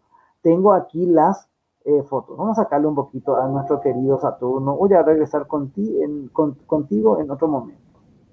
En esencia, esta es la imagen de la nebulosa del águila. Se puede ver ahí eh, todo el campo que abarca y ahí en el centro se ven a los dichosos pilares de la creación. Bueno, vamos a hacer una... Se preguntarán, ¿y estos colores del Hubble son colores reales? Y bueno, estrictamente hablando, no. Estos son colores tomados con filtros especiales. Eh, que en la Tierra generalmente algunos de ellos lo llamamos de banda estrecha, algunos, algunas frecuencias, por así decirlo, de luz específicas que nos transmiten información interesantísima de los objetos de cielo profundo. Nosotros, los astrofotógrafos, también tenemos esa clase de filtros y los utilizamos para producir. Este es el más común se conoce mucho como hidrógeno alfa. Luego está el del sulfuro 2, que se habrán dado cuenta que no es tan prominente, pero el sulfuro 2 es algo genial porque actúa como si fuera un filtro infrarrojo. Yo puedo ver muchas estrellas que están escondidas mediante una fotografía de hidrógeno alfa. Ahí le podemos comparar y van a ver cómo se nota, pero pero muy bien la diferencia en cuanto a las estrellas de fondo, ¿verdad? Aquí se puede ver mucho más de lo que está aquí. Y el oxígeno 3, que son solamente para ciertas zonas. Se preguntarán de dónde vienen estos nombres o eh, dónde vienen. Y la verdad es que realmente no tengo idea. Pero bueno, en, otro momento les prometo eh, averiguar eh, bueno, en realidad tengo cierta idea, pero no quiero alargarme demasiado. Bueno, ¿qué es lo genial de todo esto? Que el telescopio espacial Hubble tiene filtros similares a estos que están aquí. Y una de las principales pruebas de todo o desafíos de todo astrofotógrafo es reproducir la Paleta del Hubble. Es decir, con la diferencia, obviamente, mi telescopio está acá en San Lorenzo, no, no está en el espacio. Eh, un resultado con colores, con tonalidades similares a lo que nosotros estamos, estamos viendo. Bueno, y no sé, me imagino que si no les estoy aburriendo demasiado, ¿qué les parece si vemos si es que conseguí esta la paleta del Hubble, ¿verdad? No sé qué me dice ahí Ronaldo y compañía. ¿Puedo...? Profe, vos nomás crees que no estabas aburriendo, profe. Esto está ah, más que interesante. Yo te iba viendo. Pero, eh, bueno, a veces pasa algo parecido con mis alumnos, ¿verdad? Yo no sé si te estoy entreteniendo, le está gustando o sencillamente... Bueno, pero mejor no hagamos esto. Aquí hay algo muy simpático. ¿Cómo yo junto estas tres frecuencias, estos tres tipos de luz, no son visibles por el ojo humano. ¿Cómo combinamos entonces? Y la verdad es que no hay ninguna regla. Yo puedo aquí crear distintos tipos de combinaciones. Ninguno de ellos es el color real, porque cuando yo hable de banda estrecha, de esta clase de filtros, no tiene sentido hablar de un color real. ¿Por qué? Porque esta clase de luz no puede ver tu ojo. Entonces, no, bueno, la verdad, como siempre le digo, yo nunca supe, eh, no, hasta qué punto realmente exista algo que llamemos color real. Recordemos que el color no deja de ser la forma en que el cerebro interpreta diferentes materiales. Pero estoy hablando mucho, ¿verdad? vamos a ir directamente. Hay varias formas de hacer esto, pero yo prefiero específicamente la, que es de la paleta del Hubble. Voy a usar una función bastante conocida, el profesor Waldemar seguramente conocerá y que es Pixelmap, ¿verdad? donde con un poquitito de magia matemática, yo quiero una imagen a color eh, y quiero que me cree una nueva imagen. Eso ya está. Y no quiero, que voy a usar la expresión aquí un poquitito para ver. Acá tengo los tres, eh, las tres imágenes, hidrógeno alfa, oxígeno 3 y sulfuro 2. La imagen que sale más o menos recrea el RGB. Este que dice sí, que en realidad es sulfuro 2, está muy dentro de la zona roja del espectro. Así que nosotros generalmente en nuestra fotografía le colocamos aquí. El, para el verde, para la paleta del Hubble se suele hacer una combinación entre, eh, perdona, mi teclado está diferente, eh, un 50% del hidrógeno alfa más un 50% eh, del oxígeno 3. Está entre la zona entre el verde y el azul. Y el azul sí le voy a dar todito al oxígeno 3. ¿Ok? Bueno. Ya tenemos aquí, eh, ¿qué pasó aquí? Que no, no, no, no, no, puse, parece, ¿verdad? Ya, no, no, no puse el primero. ¿Qué habrá pasado? ah, no, perdón, me estoy, me estoy, eh, marqué, mi, teléfono se, teléfono, digo, mi computadora se trabó un poquito. Esto está bien aquí, hidrógeno alfa, oxígeno 3 y esto tiene que ser sulfuro 2. Ahí está. Bien, podría haberlo hecho de la otra manera, sí, pero el Pixel más me, me permite jugar un poquitito. ¿Y cuál es la magia? Esta es la magia. Me crea una imagen que si voy a eh, eh, revelarla, me sale esto. Bueno, voy a apretar un poquito ahí. No se ve mucho, ¿verdad? Se ve una imagen azul. Si eh, libero, desenlazo los canales RGB, esta es la imagen. Ahí tenemos la imagen de la dichosa, eh, de los dichosos pilares de la creación. Pero podemos hacer, ya que todavía tengo algo de tiempo, voy a hacer una, algo en este caso, ya que vamos a entrarnos en los pilares, así que voy a darle un pequeño corte aquí para eh, que quede un poquito mejor. Voy a hacerlo más pequeñito. Y vamos a hacerle más pequeñito luego, para que, sea, para que se vea bien los pilares. Voy a bajar un poquito aquí esto. Y de paso voy a girarlo. ¿Por qué? Porque quiero que los pilares se vean rectos. Así, ¿verdad? Esto, ahí parece que está bien. Bueno, si falta algunos ángulos, no, no es mi problema. Aquí voy a aplicarle una maravilla que tiene, como la imagen es de muy alta resolución, aquí me da una resolución por defecto, pero yo ya les puedo ya aplicar aquí una, eh, una especie de pseudo drizzle que seguramente el profe Waldemar conocerá para aumentar un poco el, tamaño. Bueno, lo que sí que le voy a ver un poquito más grande. Y le damos aquí y ahí está. Y nuestro querido, eh, nuestros queridos pilares. ¿Faltaría algo más?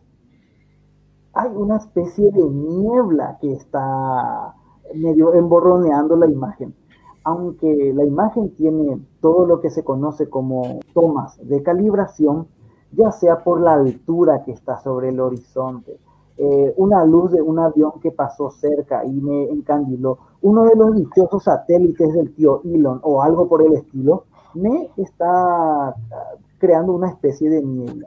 Para eso voy a crear un... Profe, esa especie de niebla puede ser ocasionada por aviones que pasen cerca de tus telescopios mientras estás la, tomando... la, verdad, la, verdad, es que no, eso más bien fue un poquito una exageración, pero más bien se debe a que incluso estos filtros muy restrictivos eh, eh, no deja de ser contaminación, no contaminación lumínica, ¿verdad? Bueno, eh, la verdad es un caso muy drástico, justo una luz, ah, mi vecino prendió la luz del patio y le encandiló un poco a, eh, a una de las tomas, al, apilarse, aparece esa luminiscencia.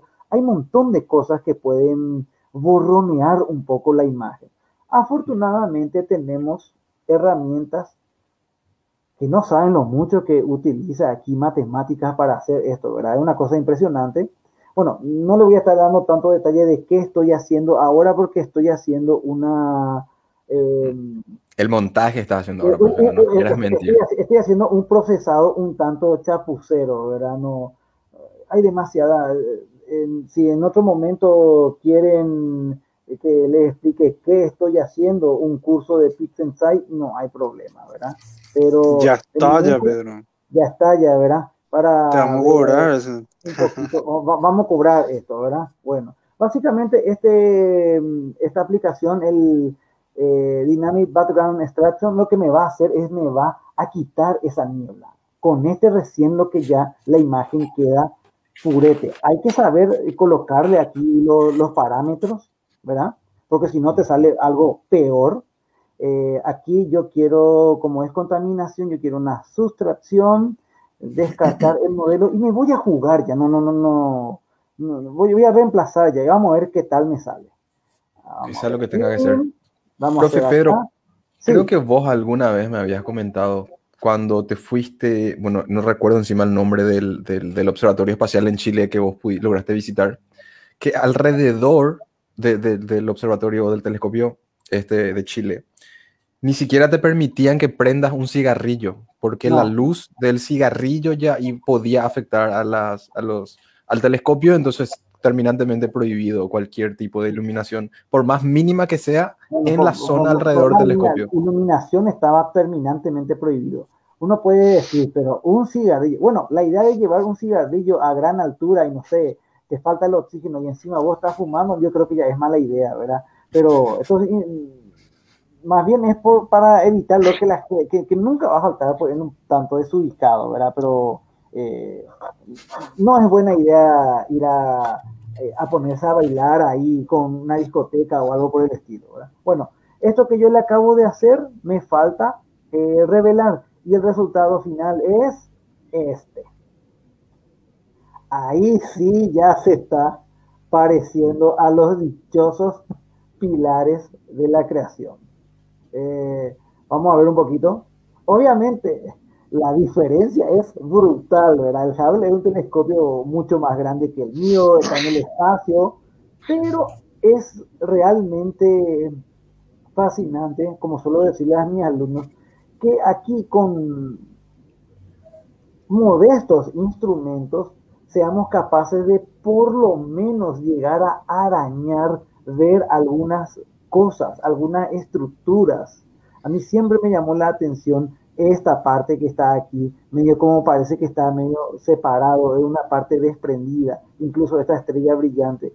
Y obviamente ahí está, pequeña, muy borrosa, pero bueno, eh, es lo que hay, ¿verdad? Como se dice, ¿verdad? Un campo eh, realmente brillante. A esto hay muchas cosas que yo le podría hacer. A mí, por ejemplo, generalmente no me gusta este tono. Yo sé que esta es la paleta del Hubble, pero a mí realmente no me gusta mucho este tono magenta que está aquí. Le podría cambiar, le podría... Eh, recuerden que cuando yo estoy hablando de banda estrecha, que es lo que estamos viendo, esto no es color real.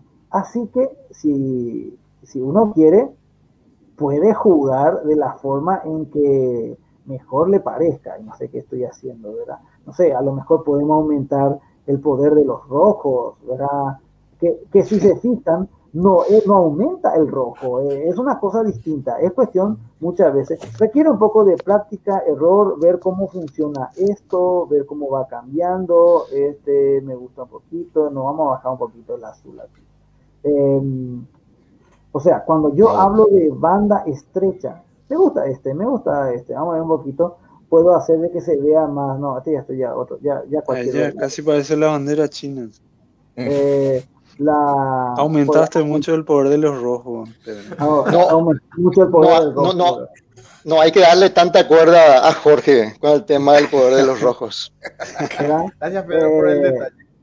Eh, ¿Cuál, cuál, cuál poder rojo? Ah, y si por ahí me están escuchando, eh, camarada, dijiste, no, no, ah.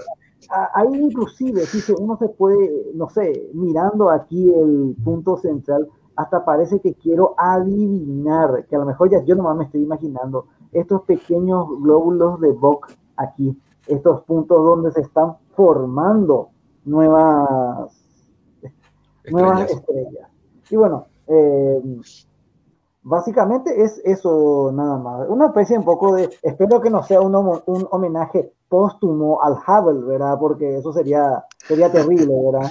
Pero por lo menos para aprovechar para, ya que hablamos del Hubble, ver un poco cómo funciona este tema de la astrofotografía, ¿verdad? Que eh, en esencia es, eh, bueno, me, me, gusta más.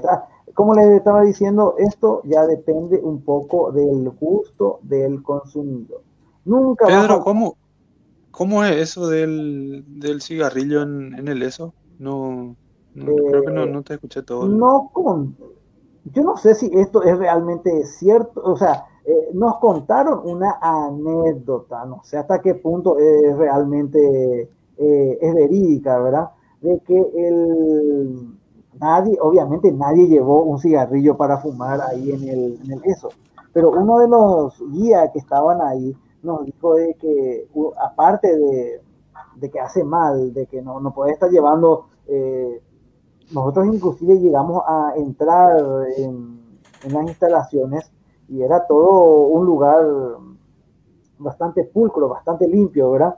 Y nos había comentado uno de los guías que, en la zona alrededor del observatorio están prohibidas cualquier tipo de luz, eh, la carretera principal no se acerca aquí, si alguien quiere acercarse está prohibido, no, nos contó un montón de cosas. Y entre esas prohibiciones también mencionó lo de que está prohibido que alguien esté a cierta distancia del telescopio fumando. No sé hasta qué punto es cierto si un telescopio, yo sé que hay telescopios infrarrojos ahí cerca y no sé si el humo del cigarrillo puede llegar a afectar las, eh, la, el funcionamiento del mismo. No sé, a lo, a lo mejor a lo mejor no estaba troleando, vaya uno a saber. Pero, pero esa fue la historia que nos contaron. Son medidas de seguridad que tienen nomás también. no sabes que también. Aparte de fumar está mal, ¿verdad? al, final, al final por eso nomás. y bueno, eso es solamente lo que yo quería compartir con, con ustedes, como una especie de homenaje al Hubble. Compartimos es la paleta del Hubble, que es una de las paletas que más suelo utilizar. Buenísimo. Y para las personas que están viendo, las personas que están viendo pueden seguir al profesor Pedro Acosta. Estás como Pegasus 1701. Pegasus, arroba Pegasus 1701 y van a poder ver todas las astrofotografías que el profesor toma, que son fantásticas. Ya vieron ya un sneak peek de lo que, de lo que puede llegar. Pegaso, Pegaso 1701. Ah, perdón, perdón. Ah. Pegasus 1701. Pegasus, le...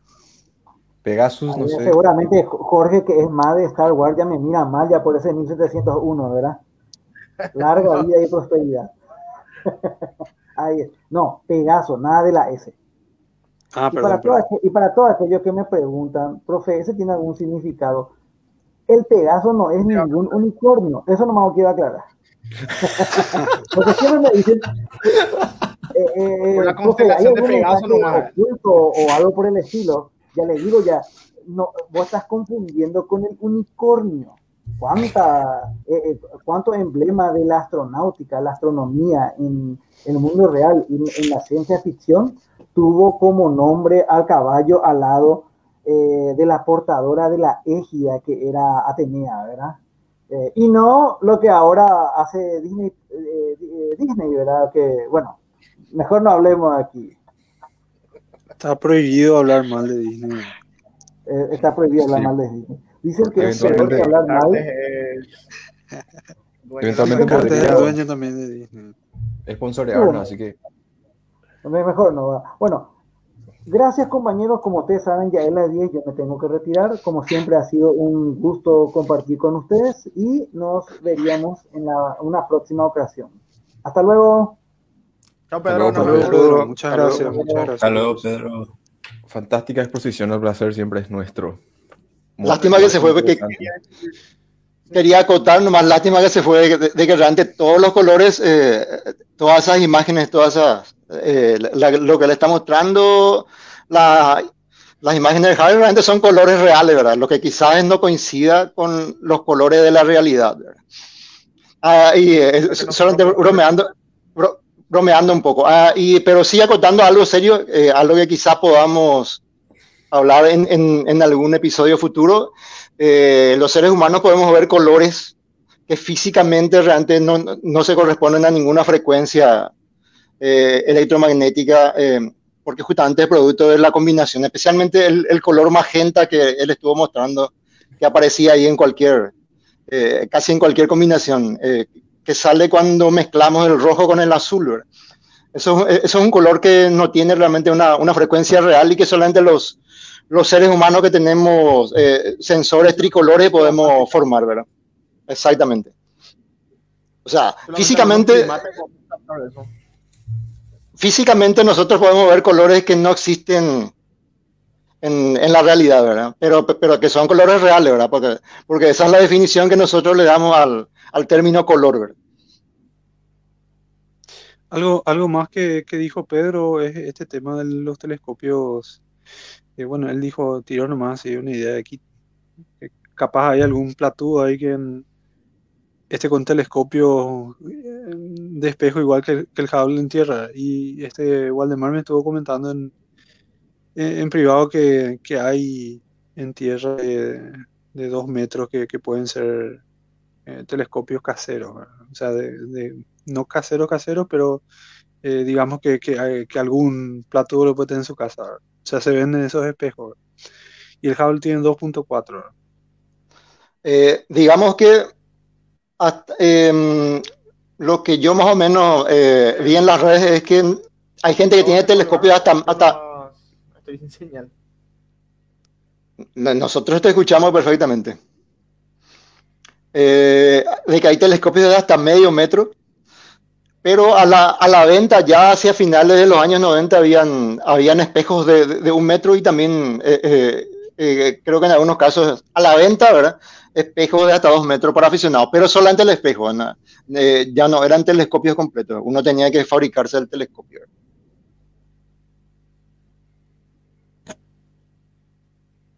Que hay casos, ¿verdad? Se le dicen caseros porque ellos mandan a construir y normalmente lo, lo- ponen en sus patios, en sus jardines o en un lugar especial, ¿verdad? Pero es de, de una empresa privada, o normalmente de una persona nomás, luego este tipo de telescopios. Sí, sí. Est- estos de un metro son eh, de medio metro que, que, que existen semejante propiedad de, de, de una persona, digamos. Eh, otros no, no, no, no estuve encontrando otros telescopios que sean más grandes que, que esos de medio metro. Pero espejos. Espejos, sí. Y seguramente le mandan a hacer la, la montura y todo eso. Espejos a la venta, sí, sí, sí, uno lo va a comprar. Y, y tampoco costaban muy caros esos espejos. Creo que un, un espejo un metro está alrededor de los, de los mil dólares y algo. Pero allá hacia finales de los 90, hoy día no sé, ¿verdad? Eh, y- pero uno tenía que sí, mandar construir todo el resto, ¿verdad? De, eh, desde la montura hasta toda la, la estructura del telescopio en sí, ¿verdad? Pero vendían el, eh, tanto espejos primarios como secundarios. ¿verdad?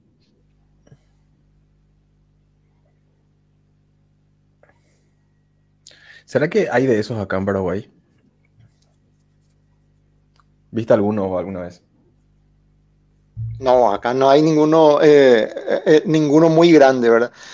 Eh, uno más o menos grande, que no recuerdo si era de 30 centímetros o, oye, la verdad que no recuerdo, está en el almanaque, ¿verdad? Es el que está en Capitán Miranda que había eh, construido Godefroy, ¿verdad? Eh, que era un, un- un inmigrante belga que, que vino a principios del siglo pasado aquí a Paraguay. Eh, entre, y lo- eso, ese sí lo construyó él mismo, ¿verdad? Eh, después estaban eh, los telescopios que, que- que ya conocemos, el que era de Parini, que tenían, que tenía también sus, era, era uno de 16 Bien. pulgadas, un, un newtoniano de 16 pulgadas. Eh, y seguramente 16 va a ser 40. La verdad que no, no, no. Ahora mismo no, no estoy multiplicando. 2.54 eh, centímetros por, por pulgada. Y después tenemos, eh, ya, lo, ya los otros que conocemos, están aquí los de la, Politécnica, tiene 46 centímetros, creo, eh, que sería el más grande actualmente. Y después ya lo que tenemos en, en, en aficionado. El Sepia tiene 25, el más grande, 20, el más chico. El, el Club Astrofísica del Paraguay, tiene también uno de. Uno de. Rante tiene dos de 25, ¿verdad? Eh, uno es un, un catadiótico que en alguna época fue mío, ¿verdad? Eh, y otro que, que, también le había comprado el profesor Volpe, ¿verdad? Que es uno eh, también, un, un newtoniano, ¿verdad?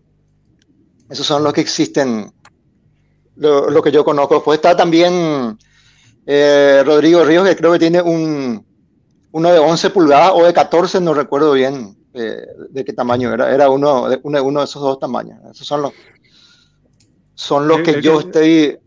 Es que tiene la Itaipú, igual yo no, no 20 y algo. Ellos yo Es un- más uno- 28. Es, uno de, es uno de 8 pulgadas, uno de 20 centímetros. Ah. Son los, los, los tradicionales de 8 pulgadas, que sí hay bastante. Aquí en el Club Astrofísica hay varios, ¿verdad? Nosotros tenemos uno también, ¿verdad? Eh, y muchas otras gentes andan teniendo telescopios de ese tamaño. Bueno, este. Les puse ahí en pantalla, eh, no, encontré los costos de, todas esas misiones, las misiones de reparación de- del cable. ¿verdad?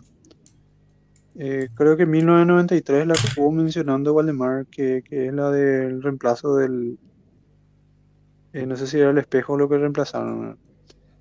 Eh, Le agregaron gafas, le agregaron le agregaron gafas. correctores ópticos. Sí, sí, fue como un mantenimiento del espejo, ¿verdad? Porque tenía problemas con, creo que fue, mencionaron algo del pulido, que está a, la- a su vez relacionado a la curvatura del espejo, que bueno, que había una falla de milimétrica por ahí, por decirlo de alguna manera. Y bueno, eso, esa corrección fue la primera misión, o sea, la primera misión de servicio, ¿sí? Después creo que en el 99 fue la, eh, no, el 97 fue la siguiente. Eh, creo que se le instaló el instrumento este infrarrojo. O se le, no, se le amplió el, el rango de longitud infrarroja, creo. En el 97 no recuerdo bien. O sea, no es que no recuerdo de esa época, sino no recuerdo lo que había leído. porque me acuerdo.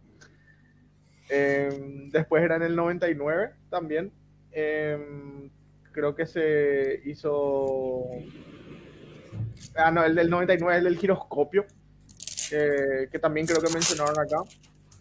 Después otra vez en el 2002, Eh, que en se el reemplazaron 99. los paneles solares. En el 99 creo que el de los giroscopios. O del Y, y también, también la, la máquina eh, que le agregaron capacidad. Eso que había dicho Waldemar al inicio, que, que le agregaron esa Intel Pentium de 25 Ah, claro, claro, claro.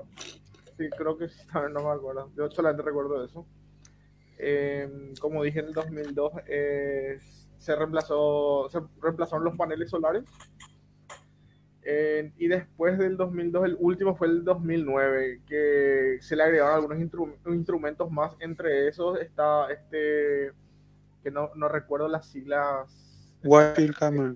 Sí, el WFC3, que es uno de sus instrumentos más modernos y bueno, uno de los últimos que se le agregó también.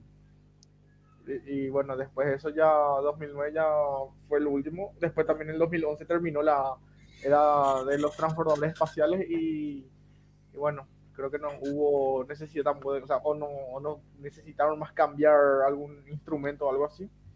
Por eso es que estamos, por eso es que se debate, ¿verdad? En el tema de si se va a volver a reparar el Hubble o nos quedamos definitivamente sin el Hubble. Ese, esa última misión se hizo aniversario esta semana.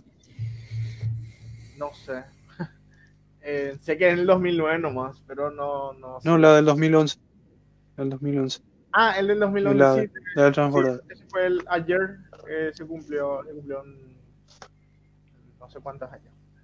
Nueve años, ocho años por ahí.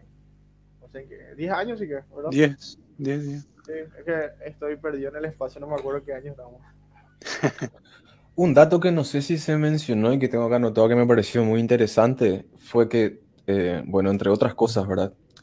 Eh, el Hubble está orbitando alrededor de la Tierra a 28.000 kilómetros por hora. Da una, tierra, una vuelta a la Tierra cada 96 minutos. Está a 575 kilómetros de la superficie. Creo que sí mencionó Waldemar que Pedro que tenía 11 toneladas 11.100 kilogramos tuvo, o eso fue la masa de lanzamiento que tuvieron que, que elevar cuando, cuando salió de la Tierra. No, creo que Y- el Hubble tiene 12 toneladas, por ahí. No, por ahí. Ah, Ok, fantástico. Tiene 13.2 metros de largo. Es. Ay, no, no, o sea, esa imagen no, no, no mostramos acá. En comparación, es tan largo como un colectivo, más o menos. Y funciona con 2800 watts de potencia. Y 2800 watts es. Voy a buscar en internet, 2800, electrodoméstico con 2800 watts. Y tiene la misma Mucho. potencia eléctrica que una ducha o una secadora. En el telescopio. Una plancha seguramente. E- Ese dato me pareció verdaderamente eh, sorprendente. O sea, tipo, consume poquísimo. Y no sé qué tipo de batería tiene. Eso sí no sé. ¿De radioisótopos? No creo. Vamos a ver. No, porque tiene paneles solares. eh, Ah, ahí está. Pero, no- pero no sé si. Creo que no tiene nada nuclear, o sea, de estos radioisótopos, generador termo, termoeléctrico. Pero no sé si aparte del panel solar, tiene algún otro Tien- tipo de batería extra. Tien- tiene que tener, al, tiene que tener al- al- alguna de tipo químico para poder recargarse, porque los paneles solares se usan generalmente para eso. Los paneles solares nunca pueden producir, los paneles solares nunca pueden producir eh, eh, tanta potencia, o sea, digamos, la cantidad de energía para usarla con, con- con la- con- con ese grado de potencia. Entonces, siempre se van almacenando en, baterías. ¿no? que sí o sí necesita una, eh, una unidad de almacenamiento de energía, eh, que generalmente está vinculada al- a las baterías estas químicas, como las baterías de los vehículos y eso.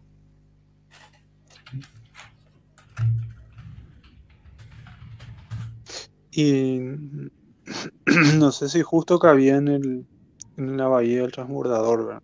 Creo que tiene la- las dimensiones más o menos. Como estaba mencionando lo del colectivo, ¿verdad? Ah, Por eso capaz también se pensó en traer porque podían meter dentro del transbordador y cerrar y, y- y hacer aterrizar el transbordador. Eh, no sé si tienen algo más que quisieran comentar sobre el Hubble. Fede, eh, Jorge, comentar algo. Eh, o sea, comenten más todo lo que quieran. Sí, agregar más tipo un dato así para tener en cuenta con el, una comparación con el James Webb, que, que bueno, en- bueno, durante la época de los transbordadores espaciales era fácil ir, por decirlo de alguna manera fácil, eh, a reparar o a trabajar en el Hubble porque bueno, está relativamente cerca, eh, más o menos la distancia en la que se encuentra la Estación Espacial Internacional, que ahí ya Ronaldo ya mencionó, ¿verdad? Que son 570, ¿verdad? Kilómetros aunque la estación espacial suele estar a 400, ¿verdad? Pero bueno, mucha diferencia no hay seguramente. Eh, sin embargo, el James Webb está a, creo que, un millón quinientos kilómetros en un punto de Lagrange, en, o sea, en el punto de Lagrange 2. Así que una operación como, una misión como para ir a trabajar por el James Webb eh, va a ser difícil, o por no decir imposible. Y bueno, si el James Webb no llega a desplegarse bien como debería o algo así, eh, ya estando en el punto de Lagrange 2, ya va a ser más difícil repararle y, y va a ser un, fracaso total, ¿verdad? Esperemos que no, que no sea un ave mal augurio en esta, en esta ocasión, yo, ¿verdad? Ojalá que no. las grandes diferencias que tiene con el Hubble y con otros telescopios espaciales. Quizás, Sí. quizás alguna de estas nuevas empresas de, eh, de tecnología aeroespacial en algún momento puedan proveernos de un pequeño remol- remolcador, por, decirlo de alguna manera, porque al, al final no, no, no es tan difícil, no sería tan difícil eh, hacerlo llegar hasta el Hubble, eh, realmente hay que frenarlo para bajarlo a la altura de, a la, a, la, altura de la estación espacial y repararlo ahí en la estación espacial internacional. Y después volver a alzarlo.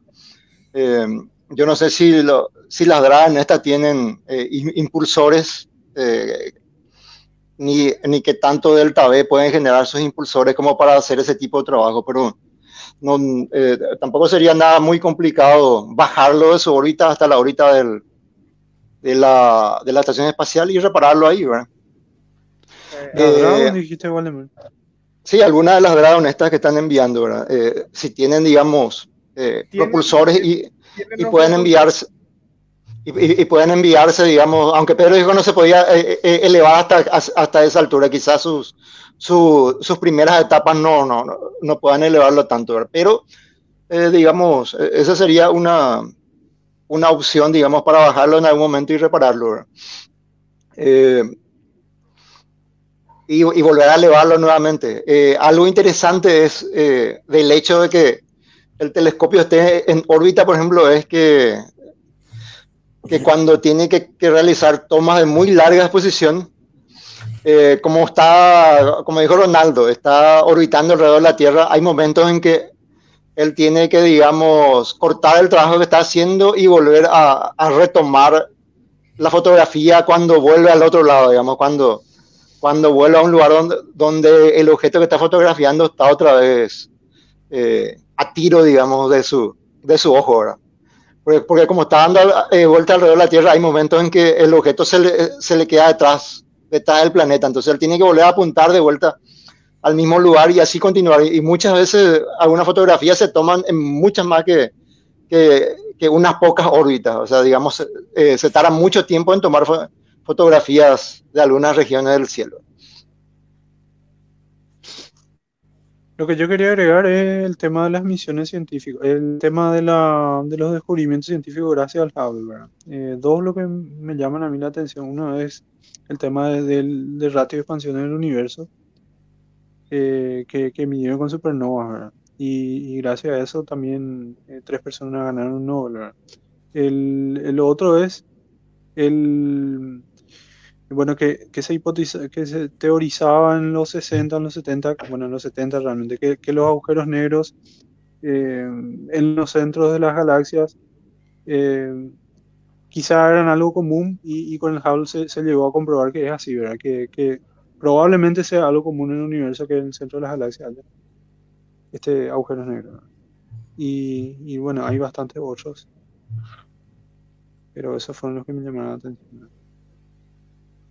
Sí, yo creo que el, no, no sé si el más importante, pero también el que más me llama la atención es de la expansión del universo utilizando supernovas de tipo 1A, que se les suele considerar como velas estándares, de que no importa qué tan lejos estén, presentan más o menos el mismo brillo siempre, a diferencia de otros objetos astronómicos que, que bueno, que no puedes determinar exactamente su distancia, porque o son muy grandes y están muy lejos, o son relativamente pequeñas y son eh, más brillantes y están más cerca. Así que utilizando esta, estas supernovas de tipo 1A, eh, dependiendo de la distancia, siempre tienen el, la misma intensidad de brillo, entonces es más fácil poder determinar distancia gracias a estos objetos. Y nada, yo eso nomás también no, no tengo creo nada más que agregar, porque yo creo que Ronaldo tiene algunas cositas que agregar referente al tema, ¿verdad? Eso sería algo parecido al tema de las efeidas entonces, con el, con el tema de... Así mismo, creo que las efeidas sí son un poco más eh, viejas nomás, ya ahí se utilizaban eh, para medir, eh, no me acuerdo, igual vos seguramente conocés el término correcto porque ahora no me viene. Creo que distancias, distancias a galaxias remotas o, no, recuerdo, pero, recuerdo que se usa para medir algún tipo de distancia. En las esferas, por ejemplo, se utilizaban para medir distancias de, otras estrellas también. era básicamente trigonometría básica lo que hacían con estas esferas, eh, tipo eh, de la Tierra, la Luna, las esferas y, y, algún otro objeto utilizaban para medir. El término correcto de esto es lo que no me estoy acordando. Eh, ¿Vos decís para el Para el exactamente. Creo que utilizaban, o sea, para eso es lo que más servía o, o sirvió en su momento la, la cefeida, la Yo, yo tenía, yo tenía entendido que no, yo tenía entendido que era directamente una, una propiedad física de la, de la emisión lumínica de la estrella la que utilizaban para, para hacer eso, ¿verdad? Sí, o sea, eh, más o menos igual al, a lo que mencioné de la supernova tipo Sí. 1 que tiene un brillo constante. Justamente por eso te estaba preguntando. Si, pues, si era similar al, Sí, al caso eh, de la cefeida. Es similar, exactamente. Eh, casi la misma importancia tiene, solo que en otra escala. Eh, lo que vos mencionás, Guardemar, es la ley del periodo de luminosidad de Leavitt. Eh, puede ser, la verdad que no, no, no, no sé bien, pero sé que las cefeidas son un tipo de variables y que tienen una propiedad física que utilizan para conocer las distancias. Exactamente cuál era esa propiedad, la verdad que nunca, nunca luego me puse a leer. No, no es que me olvidé ni nada, simplemente no, no lo sé, ¿verdad? Eh, periodo de pulsación, dice aquí, ¿verdad? Sí, eh, eso es el, el periodo de pulsación es, es medible y, y bueno, y presentan un mismo patrón cada tanto, entonces por eso es que se puede utilizar para medir distancias. Es la misma que la utilizaba por, por las cefeidas. Ahora estoy leyendo. Dice una directa relación entre la, entre la luminosidad y eh, el periodo de pulsación de las cefeidas lo establecieron como indicadores eh, para escalar distancias extragalácticas y galácticas. Y Levi, Levi, sí, eh, Henrietta Swan Levi, seguramente es la misma eh, que decir Ron. Es la misma, así mismo. Que, bu- buen dato de esta chica eh, para tener en cuenta en las futuras menciones sobre mujeres que aportaron a la ciencia. A esta yo no le tenía tan en cuenta. Me parece ahora muy, muy importante lo que hizo. Ah, claro. Eh, yo, yo quiero mencionar un par de cosas sobre Hubble, porque estamos eh, mencionando mucho uh, telescopio Hubble, Hubble, Hubble, pero no, no, no sabemos o no mencionamos aún quién fue Edwin Hubble. Pero me voy a alejar un poco de lo que es el tema ya de los telescopios y demás, por eso es que no sé si Fede tiene algo para decir. ¿Cómo está? Bueno, lo que le quería mencionar es sobre quién fue Hubble.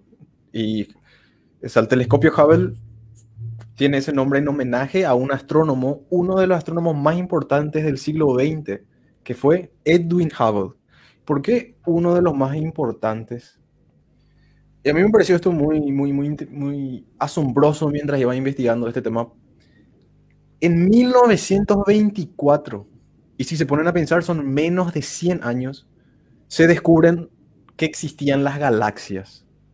Y lo descubrió Edwin Hubble porque como astrónomo trabajaba en el observatorio del Monte Wilson. Tenía a su disposición el mayor telescopio que existía en esa época. Fue el mayor telescopio eh, en la superficie de la Tierra entre 1917 y 1949. El telescopio Hooker, que tenía 2.5 metros de diámetro su, su espejo, su lente principal. Lo que descubrió utilizando esto que mencionó eh, Jorge Torres con el periodo de luminosidad de las cefeidas fue que nosotros veíamos las nebulosas y conocíamos muy bien su forma y qué tan grande eran, el tamaño de las nebulosas. Lo que no se sabían con certeza era la distancia a la cual estaban. Entonces, Hubble estudió en Andrómeda y utilizando este concepto, esta teoría para poder escalar las, las distancias, llegó a la conclusión de que la Andrómeda estaba hasta ocho veces más lejos que cualquier otra estrella que nosotros conocíamos o otra nebulosa que nosotros veíamos. Y con eso concluyó que Andrómeda era una galaxia completamente independiente a nuestra galaxia. Y a partir de ahí, podría decir, entra en el conocimiento de la humanidad que existen otras galaxias similares a nuestra galaxia. O sea que ahí fue el momento en donde verdaderamente el universo se expandió para nosotros, así de, de, cósmicamente hablando, y empezamos a ver que un montón de galaxias que veíamos eran similares a nosotros o más viejas o más nuevas, esparcidas alrededor del universo en todas direcciones.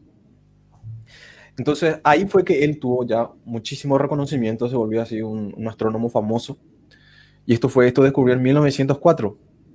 Es más o menos una analogía a lo que el telescopio Hubble volvió a hacer en 1993 cuando empezaron a recibir las primeras imágenes, que fue que empezaron otra vez a traernos imágenes de lugares muy recónditos en el universo que nosotros nunca antes vimos, ¿verdad? Entonces, más esa información llegaba a nosotros gracias al Hubble.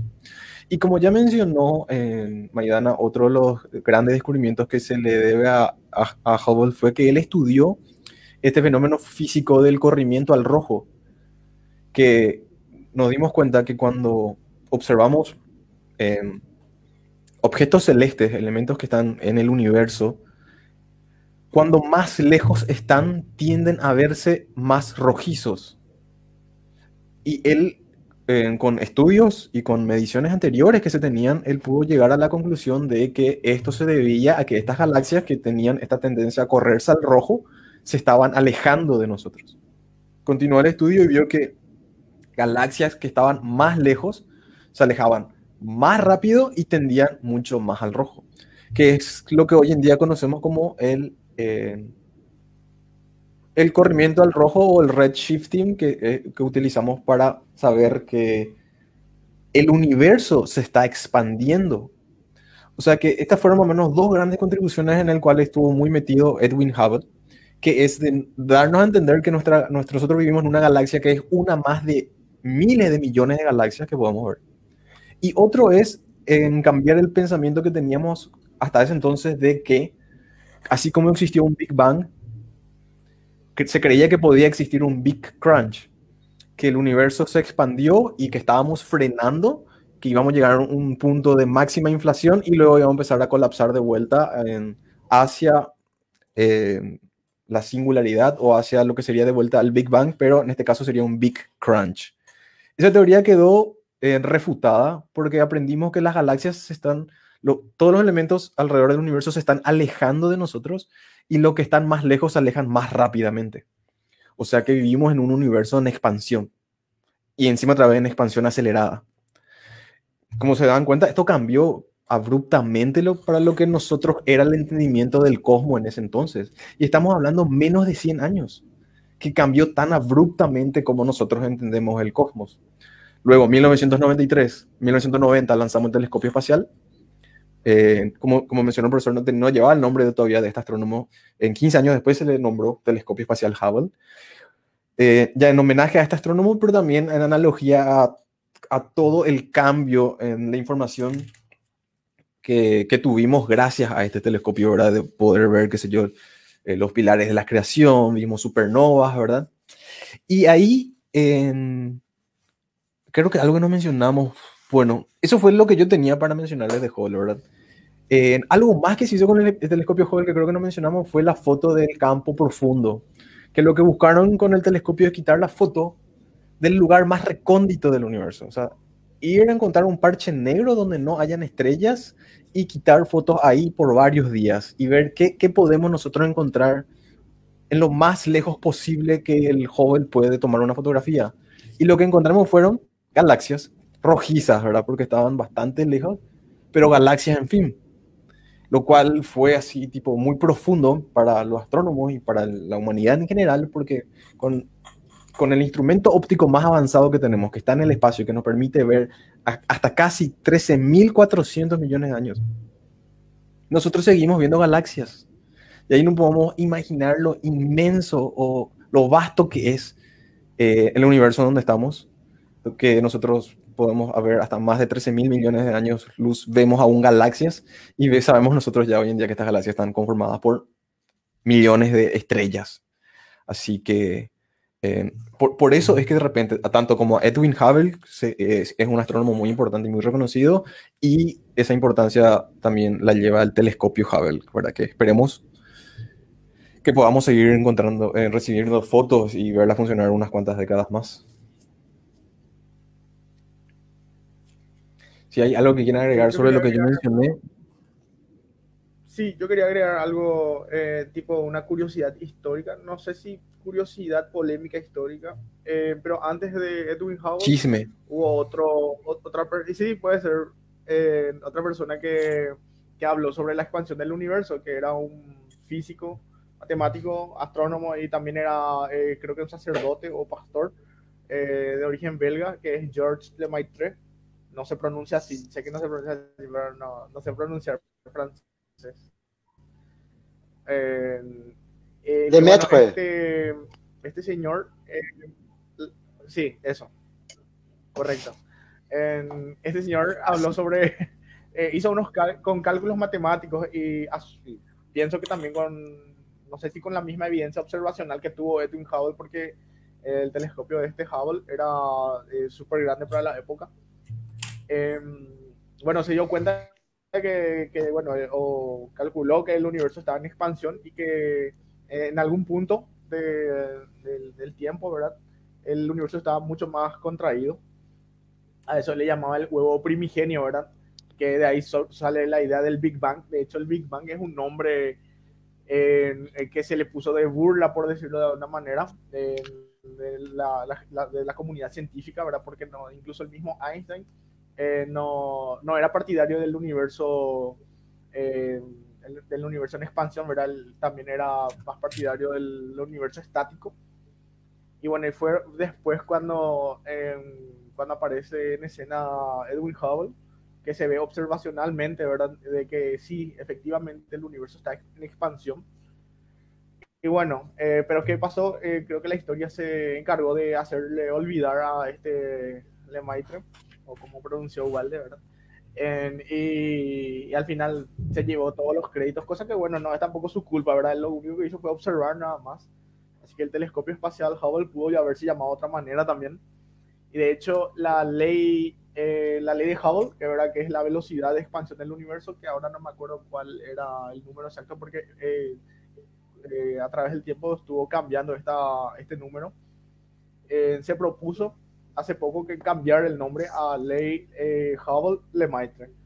Eh, Ah, para darle un poco de reconocimiento a este, a este físico también. Pero creo que no se utiliza eso igual. La gente ya se quedó con el con la ley de Hubble nada más. Se propuso y se aceptó. Eso está, digamos, Ah, oficialmente se, se tiene que usar. Si no lo usan realmente, yo no lo sé, pero, pero sí se aceptó y, y es el nombre o- o- oficial actualmente. Eh, eh, hubo otro, otro anterior del que, del que siempre suelen hablar también. Eh, Ese sí fue un, un completo adivino sin ningún tipo de evidencia ni nada. Era este, no sé si fue un, un- un monje también. Eh, vos mismo sol- solía publicar antes. Eh, fue ya en la época medieval el que habló de universos islas. No, ¿quién? Bru- eh, ¿Quién era ese? Giordano Bruno. Ese Bruno. Giordano Bruno, que también ya propuso el tema. Ah, Qué sí, malo este razón. vale, man. ¿Por qué? No. Él, él fue uno de los que adivinó, adivinó que existían las galaxias, ¿verdad? O por lo menos eso, eso, eso es lo que se eso es lo que se interpreta de lo que él dijo, ¿verdad? De que existían universos, islas en, en- en todos Claro, los lugares, lo no que- sé qué lo que pasó con este Giordano Bruno es que eh, fundamentalmente estaba, o sea, a- a- le atinó ¿verdad? en lo correcto, ¿verdad? Solo que no tenía el- evidencia eh, como para demostrar que era cierto en ese entonces. Así que tu- tuvimos que esperar muchísimo tiempo para confirmar que, bueno, de repente este tipo tenía un poco de razón. Ya, llámale suerte, llámale lo que sea, pero bueno. Eh, no, pero el tema de este Giordano Bruno creo que es... hay mucha controversia, ¿no? porque hay gente que, que dice que se le persiguió por sus eh, por estas ideas. Por de- sus creencias racionales. Sí, claro, que se le persiguió por eso, otro dice que se le persiguió por otra cosa, hay gente que dice que no se le no se le hace sino quemó lo que sea en la hoguera precisamente por este tema. Eh, obviamente yo no viví en esa época, así que no puedo saber con certeza si es cierto o no. Igual de Sí, por ahí se un poquito de luces sobre eso. Vos sabés Se que- metía ahí con su profesor, con su vecina y... Sí, sí. Yo recuerdo que igual, cuando eso no, no hablamos tanto, creo. eh, Yo hice una publicación sobre Giordano Bruno y él, él- o sea, yo lo, yo lo tomé como, em, qué sé yo, que me, me quería explicar algo nomás, ¿verdad? Em, precisamente sobre este tema, porque yo puse en una de las publicaciones que, que, bueno, a él se le persiguió por sus creencias y todas esas cosas. Y bueno, igual me explicó en dos párrafos por ahí más o menos lo que, lo que sucedió con él. Pero no recuerdo exactamente cuáles eran esas palabras ahora. ¿En qué se basó Giordano Bruno para esa idea? Dice. No, sola- so- solamente habré dicho de que, de, de que realmente, eh, a ver si recuerdo más o menos, era de que eh, creo que decía algo como que se lo mató porque tenía razón, ¿verdad? Pero eh, razón, pues, es eh, en ciencia, pues la palabra razón tiene una definición, una, una- una definición muy estricta, no, no, no implica realmente saber la realidad, sino simplemente eh, demostrar las cosas con, con, con, evide- con evidencias y hechos y llegar a una conclusión, ¿verdad? Entonces, digamos, eh, de ese punto de vista, aunque Giordano haya acer- acertado y, o haya adivinado eh, lo que ocurre en realidad en el universo, no, no tenía razón, ¿verdad? Simple- simplemente eso creo que fue lo que había dicho. Sí, algo así era. Algo así era, creo. No, pero tenés toda la razón, tengo. en serio. O sea, el tipo latinó. De, de que latinó, latinó, ¿verdad? Pero, pero no. Pero bueno, eh, obviamente que en ese entonces, eh, no sé cómo habrá tomado el consenso científico lo que él dijo. Evidentemente, no le van a tomar en serio si no tenía pruebas para poder afirmar eso. Murió a los 52 años en el año 1600.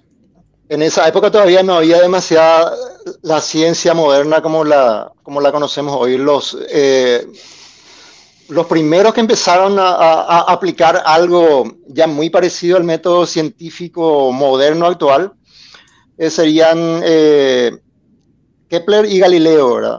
Galileo más desde el punto de vista eh, del físico experimental y Kepler desde el punto de vista del físico observacional, digamos. O sea, Kepler en base a observaciones eh, eh, fabricó un modelo, ¿verdad?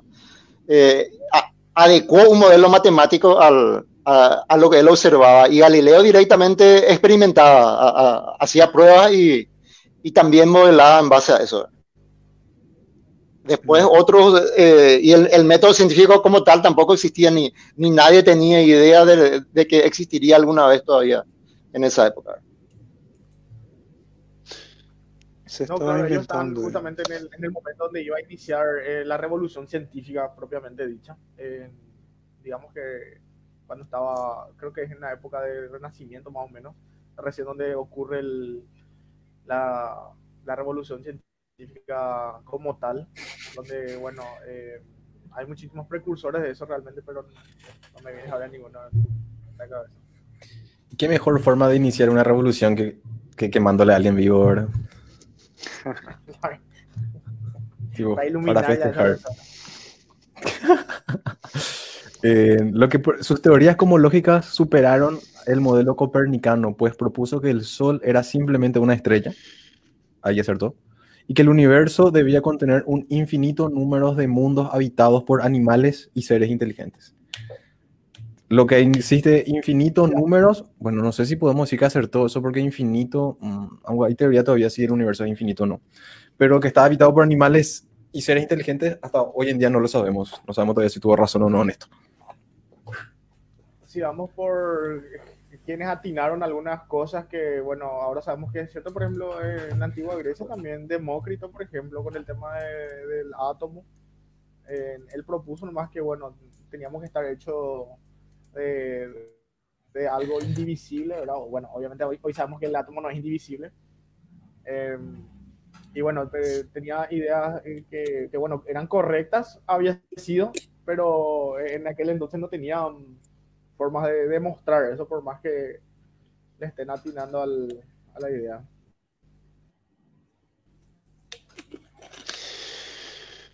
Así mismo.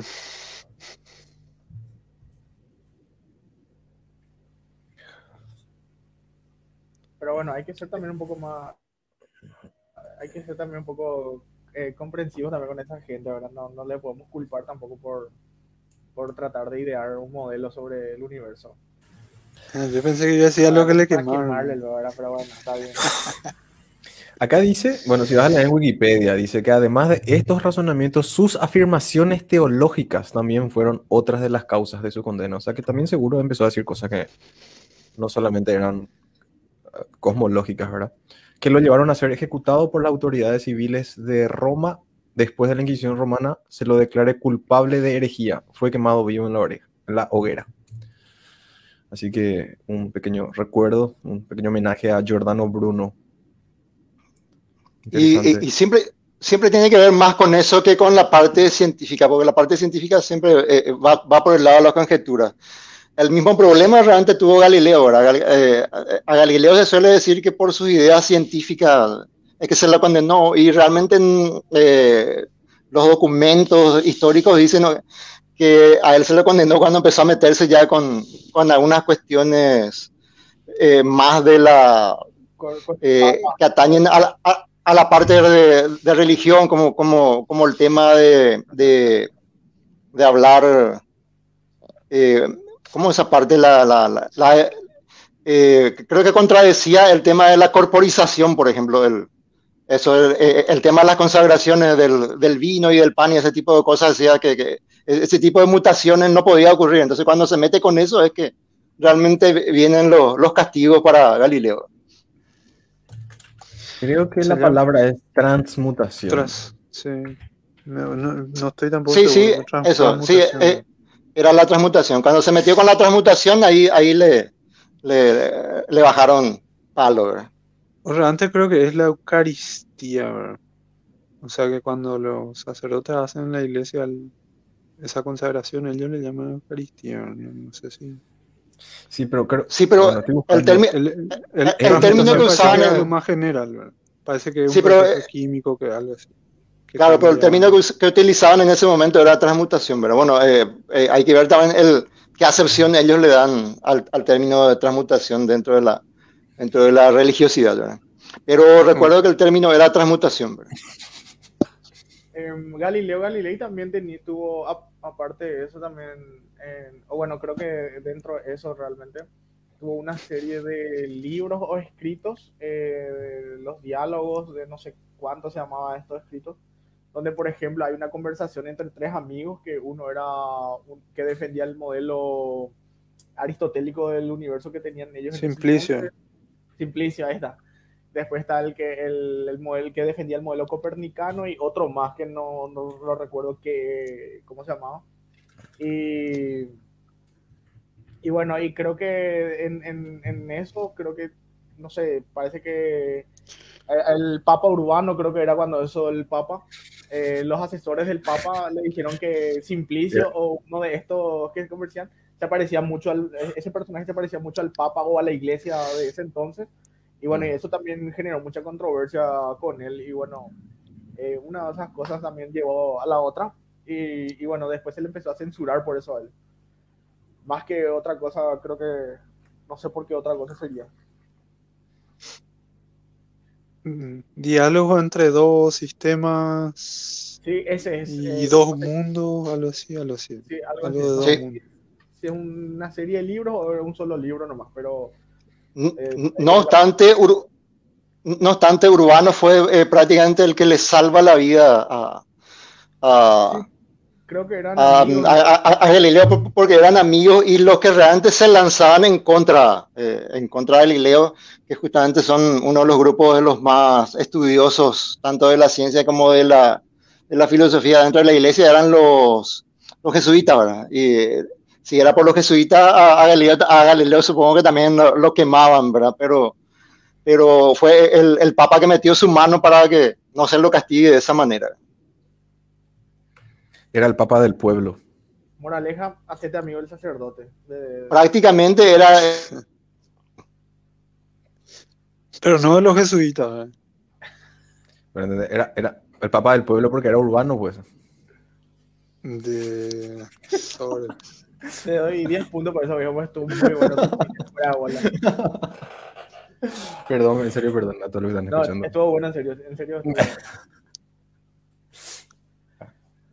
Eh, podemos dejar este, eh, en todo este tema, me parece muy interesante para, para, para hablar en futuros episodios así de, de más profundidad, ¿verdad? Porque yo, por ejemplo, eh, esto yo no sabía que, que a Galileo, tanto como a Giordano Bruno, yo creí que en serio por sus afirmaciones científicas que es lo que se le persiguió. Ahora me doy cuenta que es, es un poco más amplio el tema y que... Todos nos vendían eso realmente. Y para ser sincero, yo cuando era mucho más joven eh, pensaba que, bueno, a Galileo le mataron luego por, por qué sé yo, defender el, el sistema copernicano, ¿no? Creo que era eso lo que se me vendió a mí en ese momento y bueno, después nomás me di cuenta que no era tan así.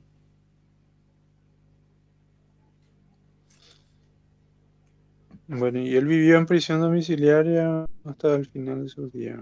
Sí, y después Creo que escri- escribió más cosas, no sé.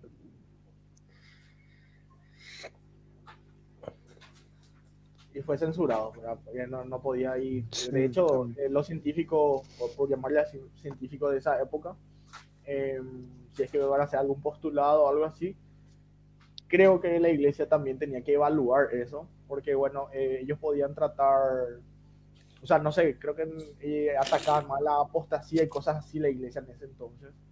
Entonces no, no tenía que salir de- del estándar o, o- o que contraía la, eh, la escritura y todo eso.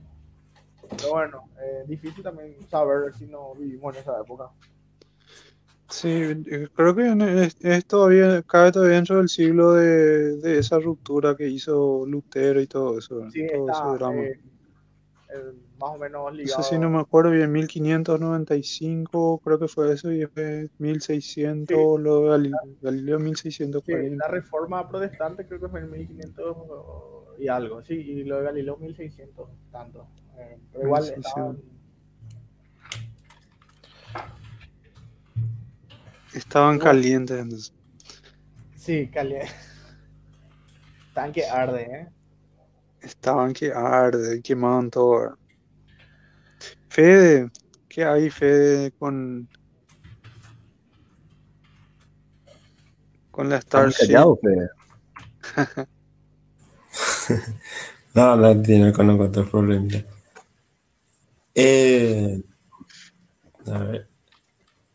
Con respecto a la Starship, por ejemplo, eh, yo creo que ya varias personas que tenían conocimiento acerca de cómo avanza el tema de la tecnología aeroespacial sabían que el lanzamiento orbital de la Starship no se iba a dar este julio, que era algo muy temprano para lo que conlleva lo que va a ser ese, ese, ese, ese tipo de prueba, ¿verdad?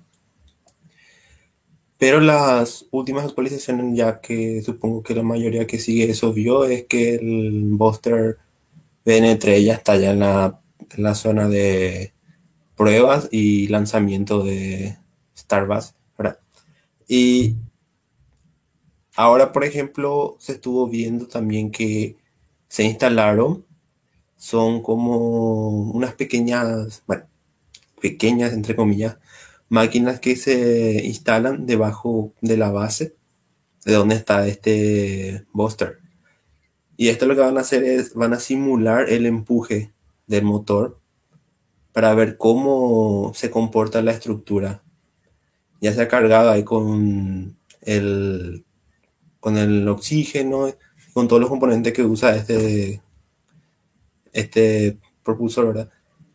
Y ahora mismo con el BN3 lo que se va a probar es más la parte estructural. No va a volar, no, no va a mover un salto de este booster, pero sí se, va, se le va a estar cargando, se va a hacer pruebas criogénicas. No sé si hoy ya se, ya se hizo, o pasó otra vez para el lunes, pero eh, es básicamente eso lo que se va a hacer con la BN3. Ahora, la Starship SN20 que se eligió que ese va a ser el prototipo que iba a ir al espacio, al vuelo orbital, todavía está en construcción. La SN16 que quedó como en... quedó ahí colgado, por decir así, porque más bien se esperaba que si tenía un fallo la SN15 ya metíamos enseguida la SN16 para continuar con la prueba y que con ese ya consigamos un, un buen aterrizaje. Pero como vimos la Starship SN15 logró eh, de forma muy buena el, el aterrizaje.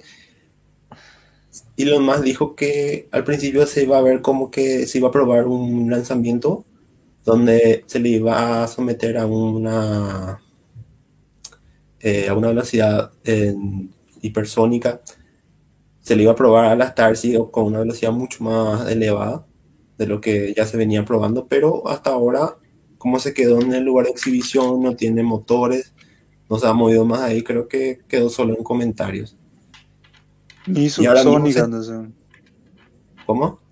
Ni subsónica, entonces. No. Y- ¿Cómo es eso de hipersónica? ¿Cuándo? Él había publicado un tweet ya hace, creo que hace una o dos semanas, porque se le había preguntado qué iba a pasar con la SN16, ya que tuvo, tuvo un éxito con la SN15, y tipo se va a desachar, o con ese se va a hacer el salto orbital, y dijo que probablemente que se podría hacer, se podría hacer un- una prueba de hypersonic. Ok. Pero así muchas veces también ya llegó a decir y podría y nunca pasó ahora. Y haciendo un punto aparte, creo que también nuestro tema de hoy era acerca de Enceladus. Sí, sí. Creo que eso nos faltó. Sí, viejo, si querés agregar algo, metele. Sí, bueno, eh, no sé si me, me escuchan, ¿verdad? Perfectamente. Ah, Sí, sí. Bueno, estuvimos viendo, era acerca de la última, el, sería como el último des- descubrimiento que se había publicado acerca de Enceladus, que como sabemos es una de las lunas de Saturno, que se había encontrado señales de metano en, en sus vapores que largan en el espacio. Y que se decía que esto podría ser una señal de vida que abunda en el mar subterráneo de esta luna. Que hay que recordar también que en el 2005 el orbitador Cassini de la NASA eh, descubrió en geysers que lanzaban partículas de hielo de agua al espacio desde una especie de como grietas o fracturas o rayas, también se le decía, cerca del polo sur de Enceladus y se cree que ese material que forma una columna de que alimenta también al anillo de Saturno, el anillo, el anillo es el, o sea, el, segundo anillo más externo del planeta, puesto que tiene varios anillos, proviene de un enorme océano de agua líquida que se derrama debajo de la capa helada de la Luna. Y hay más que agua helada en la columna. Durante numerosos sobrevuelos cercanos de, de, de Cassini, por Enceladus se, se ve que la luna comenzaba a, al, al, ¿cómo puedo decir? Al sacar esta agua, ¿verdad? De su superficie, comenzaron a encontrar eh, no solo hielo, sino también hidrógeno y una variedad de compuestos orgánicos que contienen carbono, incluido el metano, que el metano es muy importante ya que eh, tanto el hidrógeno molecular y el metano son partículas interesantes para los astrobiólogos, ¿verdad? Que es probable que, es probable que se produzca el hidrógeno molecular por la interacción de roca y el agua caliente que hay en el fondo marino de Encelado, según han dicho los científicos. Y lo que sugiere que la Luna tiene respiraderos hidrotermales en aguas profundas, que creo que eso ya se venía lo ya eh, teniendo una idea más clara de eso. Y el mismo tipo de entorno que pudo haber sido la cuna de la vida aquí en la Tierra, además del hidrógeno molecular que proporciona energía a algunos microbios terrestres que producen metano a partir del dióxido de carbono en un proceso llamado metanogénesis. Y así eh, que algo similar se podría estar sucediendo dentro de Enceladus. Especialmente dado que Cassini también detectó el dióxido de carbono y una, y una sorprendente abundancia de metano en una columna de la Luna.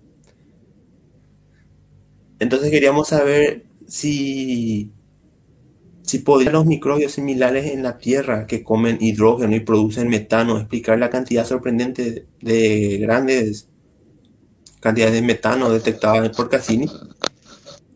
El, el coautor del estudio que se había publicado el profesor Ferrier, que es el asociado del Departamento de Ecología y Biología Evolutiva de la Universidad de Arizona, dijo en el comunicado que él y sus colegas construyeron una, una, serie de modelos matemáticos que sería mucho más fácil ¿verdad? tratar de analizar, ya que no tenemos cómo irnos hasta allá ahora y hacer las pruebas, y evaluaron la posibilidad y la probabilidad de que el metano se, genere, se generara biológicamente. Y con estas simulaciones fueron bastante diversas y el equipo investigó si la producción del hidrógeno observada podría sostener una población de microbios en Encelado, por ejemplo, Y cómo esa población afectaría también la velocidad en que el hidrógeno y el metano que escaparon del geyser, entre otras cosas, eh, podrían ser así justamente como la Tierra. Y en resumen, lo que ellos dijeron fueron que no solo podrían evaluar si las observaciones de Cassini son compatibles con un entorno habitable para la vida, sino que también podríamos hacer predicciones cuantitativas sobre las observaciones esperadas, si es que esa producción de metano realmente ocurriera en el lecho marino de Enceladora. Sí, así mismo. Ellos hicieron, eh, así como decimos, los matemáticos, analizando la cantidad de, material que vieron ahí, material molecular que había visto la, nave Cassini. Y la verdad que interesante el trabajo. Sí, y también su equipo había determinado que la química abiótica, sin ayuda de la vía de, de los respiraderos hidrotermales como conocemos en la Tierra, no explica muy bien las concentraciones de metano observadas por Cassini. Pero sin embargo, agregar las contribuciones de microbios meta, metano, metanogénicos llevaba, llenaba ese vacío súper bien. O sea, para ser más claro en el estudio, lo que se publicó el mes pasado, ya creo, en la revista Nature Astronomy, no solo sostiene que, no, o sea, no sostiene que exista vida en Encelados, que en varias publicaciones ya decían que se encontró incluso vida ahí, como pasó por ejemplo con la noticia de Venus. Pero, por ejemplo, es posible que la luna helada presente algunos tipos de reacciones abióticas productoras de metano que no prevalecen aquí en la Tierra, por ejemplo. Y tal vez la descomposición de la materia orgánica primordial que quedó en el nacimiento de la luna eh, esté también haciendo eso, ¿verdad?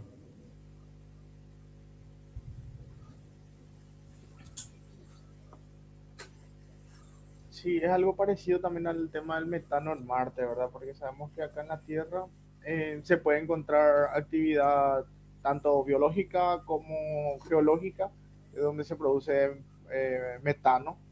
En Marte posiblemente sea solamente actividad geológica, pero bueno, como el metano también puede tener un origen biológico, siempre es bueno encontrar este tipo de cosas allá afuera.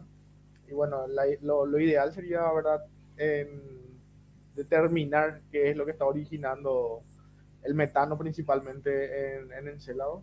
Pero obviamente para eso, en los instrumentos de Cassini, que hasta ahora nos siguen brindando ese tipo de información, van a quedar obsoletos ya eh, de acá un tiempo, porque vamos a necesitar exploradores que, que, bueno, no exploradores humanos, ya es muy ambicioso eso, pero bueno, en misiones a, a Encelado que puedan determinar el origen de, de, bueno, no solamente el metano, sino de las moléculas pesadas y todo eso que se encuentran en estas plumas que lanza Encelado al espacio o bueno, o recoger material del anillo E de Saturno, que es donde se concentra también gran cantidad de, de estas cosas que está arrojando ese lado constantemente.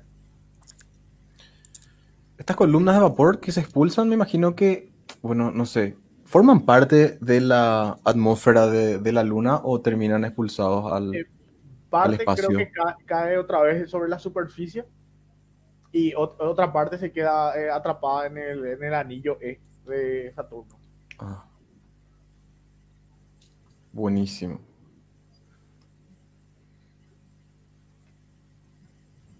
Hay misiones propuestas para Encelado, pero eh, escritas en papel como para enviar ya y todo eso, no, todavía no hay.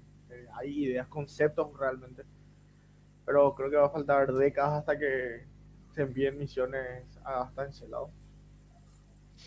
Lo que yo no sabía, justamente estaba leyendo nomás, digo, es que eh, no se sabe que, que hay un océano ahí de, en, este debajo de la superficie de Encelado. ¿verdad? Eh, yo, yo no sé si estoy confundiendo con Titán, pero yo pensé que era algo que ya, ya se conocía. Eh, y bueno, realmente tenés razón, o sea, no se sabe, no se vio, ¿verdad? Directamente, porque bueno, en Celado tenés que tener en cuenta que tiene una gruesa capa de hielo también, ese que sea un mundo muy pequeño, eh, tiene la superficie casi cubierta por este manto rocoso y, de hielo, y debajo se asume que hay eh, un océano global, que es el que, del que se originan esta, eh, todas estas partículas que lanza al espacio eh, en forma de géiseres que salen del- de las grietas de, su superficie. Eh, esa es la única evidencia indirecta que tenemos realmente del océano global de Encelado. Posiblemente sí sea, pero bueno, en- no sabemos ¿verdad? Que, que- con qué sorpresa nos sale, con qué tipo de actividad geológica realmente está vinculada a eh, estos géiseres y todo. La única forma de saber es ir hasta ahí. Hasta que no vayamos no vamos a poder determinar. Qué buena época para estar vivos, ¿verdad? Porque, porque tener esa información es crucial, pero no sabemos todavía qué es lo que pasa. Tenemos que irnos y ver, o sea, que podemos estar en, en la temporada de verdaderamente encontrar otros, por lo menos encontrar vida microbiana en otros planetas ya sería genial, ¿verdad? O for- Y cada vez tenemos más indicios. a la nuestra. Imagínate que encontrás y es igual a la nuestra. Qué mala onda va a ser eso. Que no, así. Es que, es que no, no, yo creo que no hay ningún impedimento físico, ¿verdad? Que- de que sea, eh, ni químico, de que sea igual a la nuestra. Pero sí va a tener, va a ser eh, demasiada coincidencia nomás que tengan el mismo, eh, la, la misma estructura, qué sé yo, eh, que se base en, en las mismas proteínas, las mismas, eh, los mismos, eh, ¿cómo que se llama esto? Más básico que las proteínas, no me vienen. Aminoácidos. así. Va a ser demasiada coincidencia, ¿verdad? Pero bueno, ¿por qué no, verdad? Claro, amba- ambas situaciones son verdaderamente sorprendentes. Si es igual, y hija de mil es igual, un montón de conclusiones. Si es diferente, ah, es diferente. Y no vamos a ver. Eh, leyendo un poco sobre Encélado, me salió una pregunta acá. ¿Qué significa Encélado? Eh, es el nombre de un titán o de un titanio Ah. de la mitología griega. Encelado. Eso explica todo, porque si buscas... No recuerdo realmente Sí. si era un titán o algo así, pero creo, estoy casi seguro de que es por eso. Es el, sí, bueno, Encélado es el sexto satélite más grande de Saturno, aproximadamente una décima parte del de Titán, y Titán es el mayor de Saturno. Pero si vos buscas, bueno, escribí Encélado y dice abajo, ¿qué significa Encélado?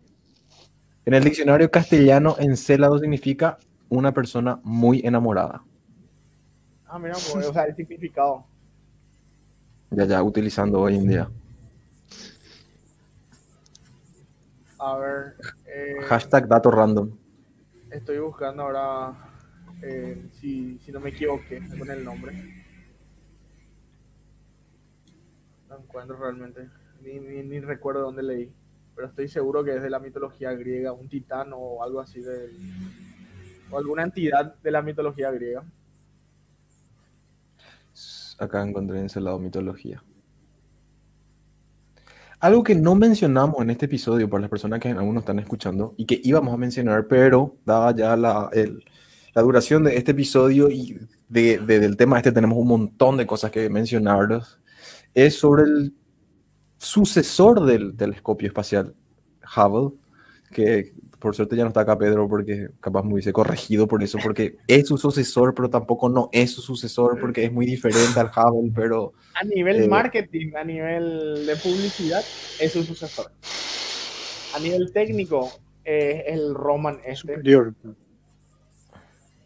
Eh, y sí, eh, de cierta forma es superior.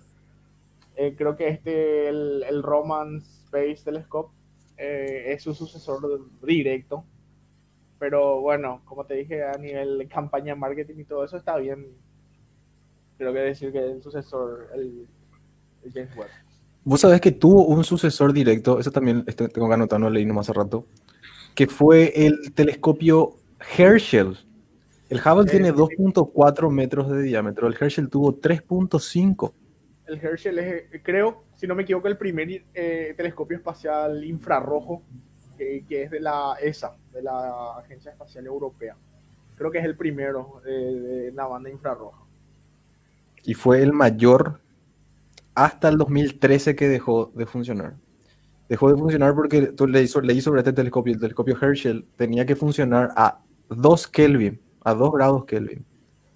Sí, y Entonces no, utilizaba, los, los telescopios de nueva generación y todo eso eh, utilizan temperaturas bajísimas para mantener a sus instrumentos estables.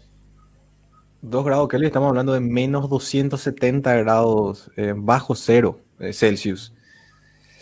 Y se quedó sin refrigerante y en el 2013 dejó de funcionar. Y volvió a ser Hubble el mayor telescopio que teníamos en el espacio. Y el sucesor, del que vamos a hablar en un episodio futuro, el James Webb, tiene un espejo, que es un espejo compuesto, son varios espejitos que se van a ir desplegando y juntando, que va a tener un diámetro de 6.5 metros. Así que va a ser muchísimo superior, más que el doble superior al Hubble. Casi triple.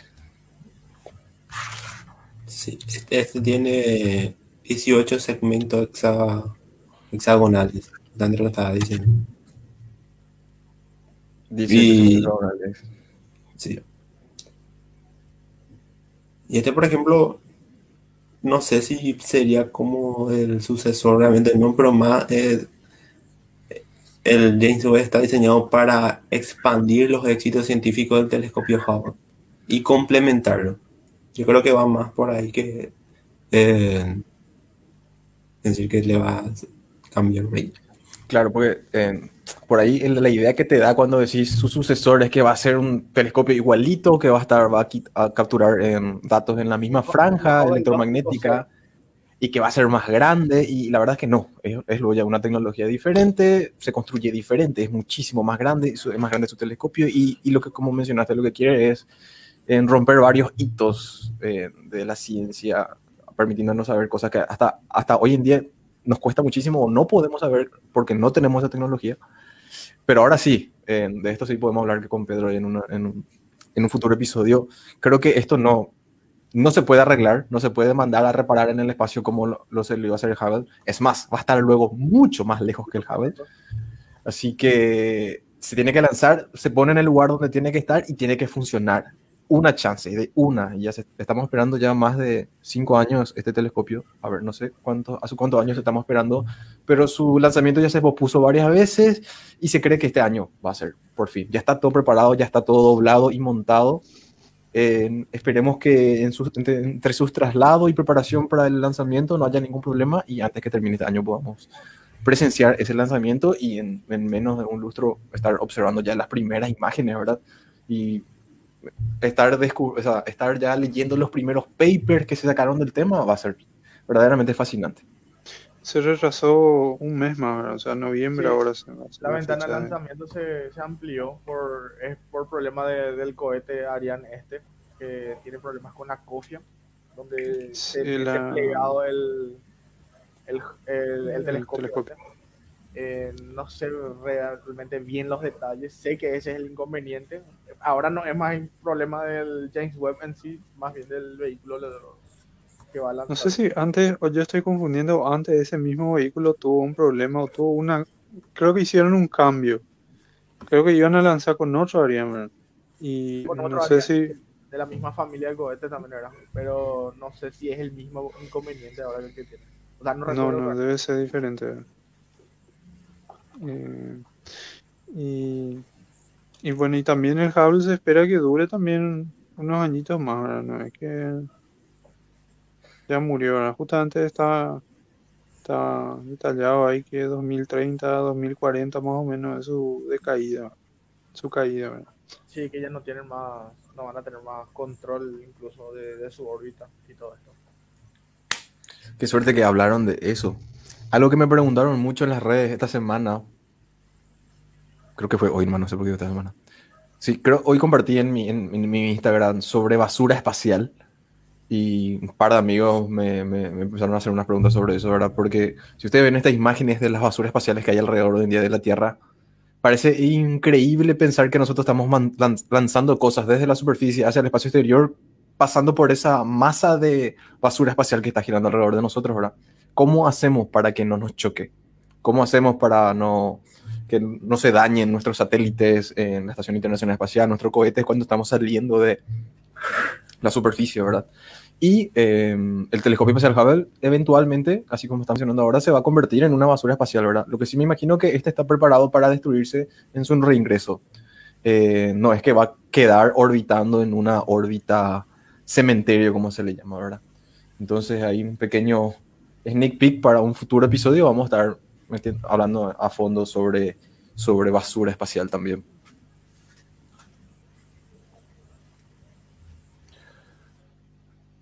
Bueno, estamos aproximándonos a las tres horas de episodio. Eh, si hay alguien más que quiere mencionar algo sobre lo que estamos eh, comentando ahora, por favor, desde el momento. No sé si hay también re- eh, preguntas que responder, si es que yo no leí realmente. Yo estuve, ah, tengo acá anotado, ya que mencionaste sobre eso, saludos a Pablo Ricardo Segovia, que estuvo eh, escuchándonos y nos mandó un saludo hace rato. Sos un capo, Eh. Pablo. Solamente los capos escuchan y ven esto. Buenísimo. Eh, creo que la, la otra pregunta de Fran se respondimos, ¿verdad? ¿Qué preguntó? ¿En qué se basó Giordano? Sí, creo que respondimos, no, no recuerdo realmente, porque tampoco no sé en qué se basó. Y algo, algo que me parece interesante rescatar que aprendí a hacer hace, hace un par de semanas. Estuve leyendo sobre Darwin. Bueno, estuve viendo documental sobre la historia de la Tierra. En, en una parte del documental mencionaron sobre la teoría de la evolución. Mencionaron cómo Darwin se basó en libros que, salieron, libros contemporáneos que salieron durante su época, obviamente, sobre la geología, sobre la historia de la Tierra donde un geólogo em, habló sobre cómo en ciertas costas nosotros podemos ver las líneas en que van dividiendo las eras geológicas. Entonces, como cada línea estamos hablando de mil millones de años, o, no tanto, ¿verdad? Pero que, son periodos geológicos bastante amplios, ¿verdad? Comparado con la vida de un humano. Y utilizó ese, se basó, se inspiró en ese libro Darwin para lanzar su teoría de la evolución. O sea, tipo. Y con eso me dijo que nos damos cuenta. No fue que Darwin era un genio que se levantó un día y dijo, ah, esta teoría funciona y se me ocurrió tal cosa. Ya habían teorías sobre, sobre, lo, sobre la eh, diversidad biológica de la época. Ya existían estos libros que hablaban sobre la historia de la Tierra, por ejemplo. Y ellos se van nutriendo con esos nuevos conocimientos para sacar sus teorías, ¿verdad? Así Darwin sacó la teoría de la, de la, de la evolución. De la misma forma, Giordano Bruno, Kepler, eh, Galileo, se inspiran o se basan en conocimientos que se tiene durante la época. No es que ellos son unos genios que se levantan un día y llegan a una revelación magnífica y dicen, ah, bueno, a partir de ahora voy a estudiar esto porque me di cuenta de esto. No, verdad que es un, un constructo que, donde se van apoyando, van conversando con otras personas, envían cartas y demás, y así van desarrollando estas sus, sus teorías, ¿verdad? Así que capaz Giordano Bruno, eh, digo esto hablando de Giordano Bruno, en, si bien acertó o adivinó, puede ser que él haya desarrollado esa idea de, de, otras fuentes que existían en esa época y así fue él poco a poco llegando a lo que sería su, su teoría ahora. Eh, pero no, no, no son así sabidurías que aparecen espontáneamente, ¿verdad? Y que, bueno, me imagino que muchas veces sí, ¿verdad? Pero en general, y en analogía con lo que aprendí esta semana, eh, que Darwin se basó en otro libro, un libro de geología, y se inspiró en él para lanzar su teoría de la evolución. Ya, y tenía ya un montón de datos y un montón de estudios y un montón de viajes hechos ahora para cuando sacó ese libro, ¿verdad? No es que fue solamente gracias a un libro.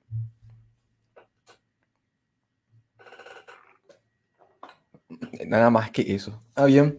Gracias, Fran, por escuchar y haber acompañado hasta, hasta ahora el, el podcast. Espero que te haya gustado. Y a todas las personas que nos están escuchando este viernes, como todos los demás viernes, ya sea desde el territorio nacional de Paraguay o fuera, le mandamos un saludo. Y llegamos, o del espacio, claro. Nosotros decíamos que esto era un podcast cósmicamente, no discriminamos seres de este sistema solar o de algún otro. Culturas alienígenas ajenas a la nuestra. No, no discriminamos a eso. Así que saludos a todos. A todos, todos. bueno. Saludos a todos. Y ahí metemos ya. No, Ese, ese es un chiste de Pedro. Eh, y bueno, llegamos al final de, de- este episodio. Nos quedaron cosas en el tintero que vamos a seguir abordando en, en las siguientes, en las siguientes entregas. También aprendimos a no alargar tanto esto para que no se vuelva cansador para nosotros y para las personas que escuchan, ¿verdad? Eh, pero a veces nos pasamos, eh, se nos va de las manos, ¿verdad? Porque no, nos gusta mucho estar acá y compartir con todos ustedes esto que nos apasiona.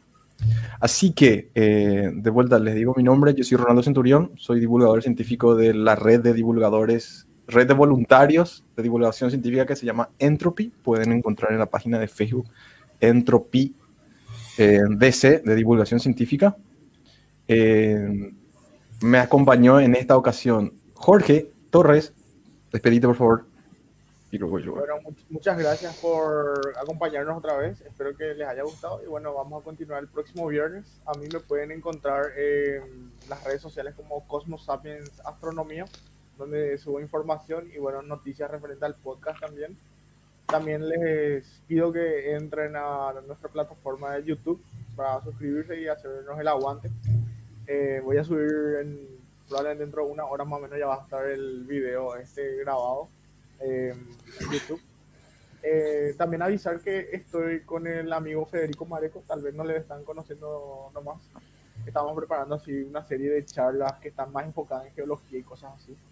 Eh, ayer, creo que era ayer, ayer incursionamos en eso.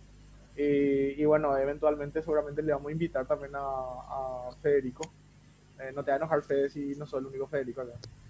Eh, que hay dos Hay varios Jorge, ya luego. claro, no, no. Qué difícil no va a ser conseguir otro Waldemar. Waldemar se llama Jorge. También. Yo soy Jorge también. Había sido Fede, Waldemar nosotros sobrábamos acá. Y también vamos, también vamos a invitar a un, a un cuarto Jorge dentro de poco, ¿verdad? Que ya, ya le estuve hablando, le- eh, incluso le propuse que, que entre hoy todavía me dijo que no, ¿verdad? Jorge Mesa. Eh, eh, que Jorge Mesa, así que vamos a tener eh, cuatro Jorge posiblemente eh, pronto. Vamos a ver si, vamos a ver de, de qué hablamos con Jorge Mesa. ¿verdad? Él con Pedro, eh, ellos están siendo los coordinadores nacionales de la educación para la astronomía en representación de la Unión Astronómica Internacional. Así como acá eh, Jorge Maidana es representante de, de lo mismo, pero para la parte de divulgación. Digamos, son dos ramas distintas. En la parte de divulgación está representando la UAI eh, Jorge Maidana y en la parte de educación de la astronomía están representando Jorge Mesa y Pedro Acosta. Son los dos. NAEC le dicen. Fantástico. Y ya que estamos mencionando futuros invitados, eh, mencionamos levemente sobre el, la destrucción del cometa Levy en Júpiter, que fue observado por, el- por Hubble. Ese fenómeno fue observado en vivo. Por el, por el profesor Volpe. Vamos a invitarlo también para, que, para hablar oportunamente sobre eso. ¿verdad? Y quizás sobre el tema de las Olimpiadas que también están haciendo, en, lo- en- en la que también está Jorge Mesa, ¿verdad? Está como instructor, creo. el profesor ingeniero Volpe, eh, fundador del centro del Club Astrofísica Paraguay. Ojalá algún día eh, tengamos el honor de tenerlo en el podcast también. Así que este ya es como el, Ojalá. Ya tiramos ya ahí el, el anzuelo, el gancho, vamos a ver si con- lo conseguimos. Jorge Maidana, No, nada más que agregar. Muchas gracias por compartir esta, esta noche. Esta velada virtual. Waldemar. Nada, nada, eh, ya creo que está todo. Gracias a ustedes por la compañía, gracias a la gente eh, que nos escuchó. Eh, vos ya le saludaste a Pablo, la otra vez ya dije que Pablo era con, con quien organizamos eh, los campamentos. Esperemos que dentro de poco estemos todos vacunados ya y podamos eh, volver a hacer campamentos eh, astronómicos oportunamente, con todos los muchachos, con Pedro, con, con otra gente que estén dando charla durante el evento. Jorge Torres faltó aquella vez en, en nuestro campamento. Sí, ahora yo me voy a sumar. No, y, se Fe- y- impone. y Federico está un poco lejos, pero por ahí también si tiene oportunidad puede ser que venga. Sí, sin falta. Así La que verdad es que de mi, de mi parte, gracias a todos. se impone un campamento, así que Pablo, estate atento y preparado porque ni bien se pueda y nos vamos todos. Preparar el Coleman. Fede, Y bueno, nada más que agregar por hoy, que agradecerle a todos por estar escuchándonos y que hagan sus preguntas, que nos van a encontrar a todos en la página que, con la que estamos ahora mismo transmitiendo en vivo. Pueden dejar en los comentarios de este, de este en vivo o también en nuestras redes sociales que estuvimos mencionando. A mí me van a encontrar como Oleada Científica, tanto en Facebook como Instagram. Y nada más agradecerle por escucharnos siempre y nos vemos el próximo viernes. así es. A mí me pueden encontrar en Instagram, Ronald-Zen. Eh, nos vamos a encontrar de vuelta el próximo viernes a las 8 por este medio de difusión que es la página de Facebook del Centro Paraguayo de Informaciones Astronómicas. Como mencionó Jorge Torres, pueden encontrar los episodios ya subidos en nuestra página de YouTube en Cósmicamente Podcast, donde este episodio va a estar subido en, en- en- en la brevedad posible. Muchas gracias por acompañarnos hasta acá y nos encontramos el próximo viernes. Hasta luego. Chau, chau. Hasta luego, chao, chao. Chau, chau. Chao, chao.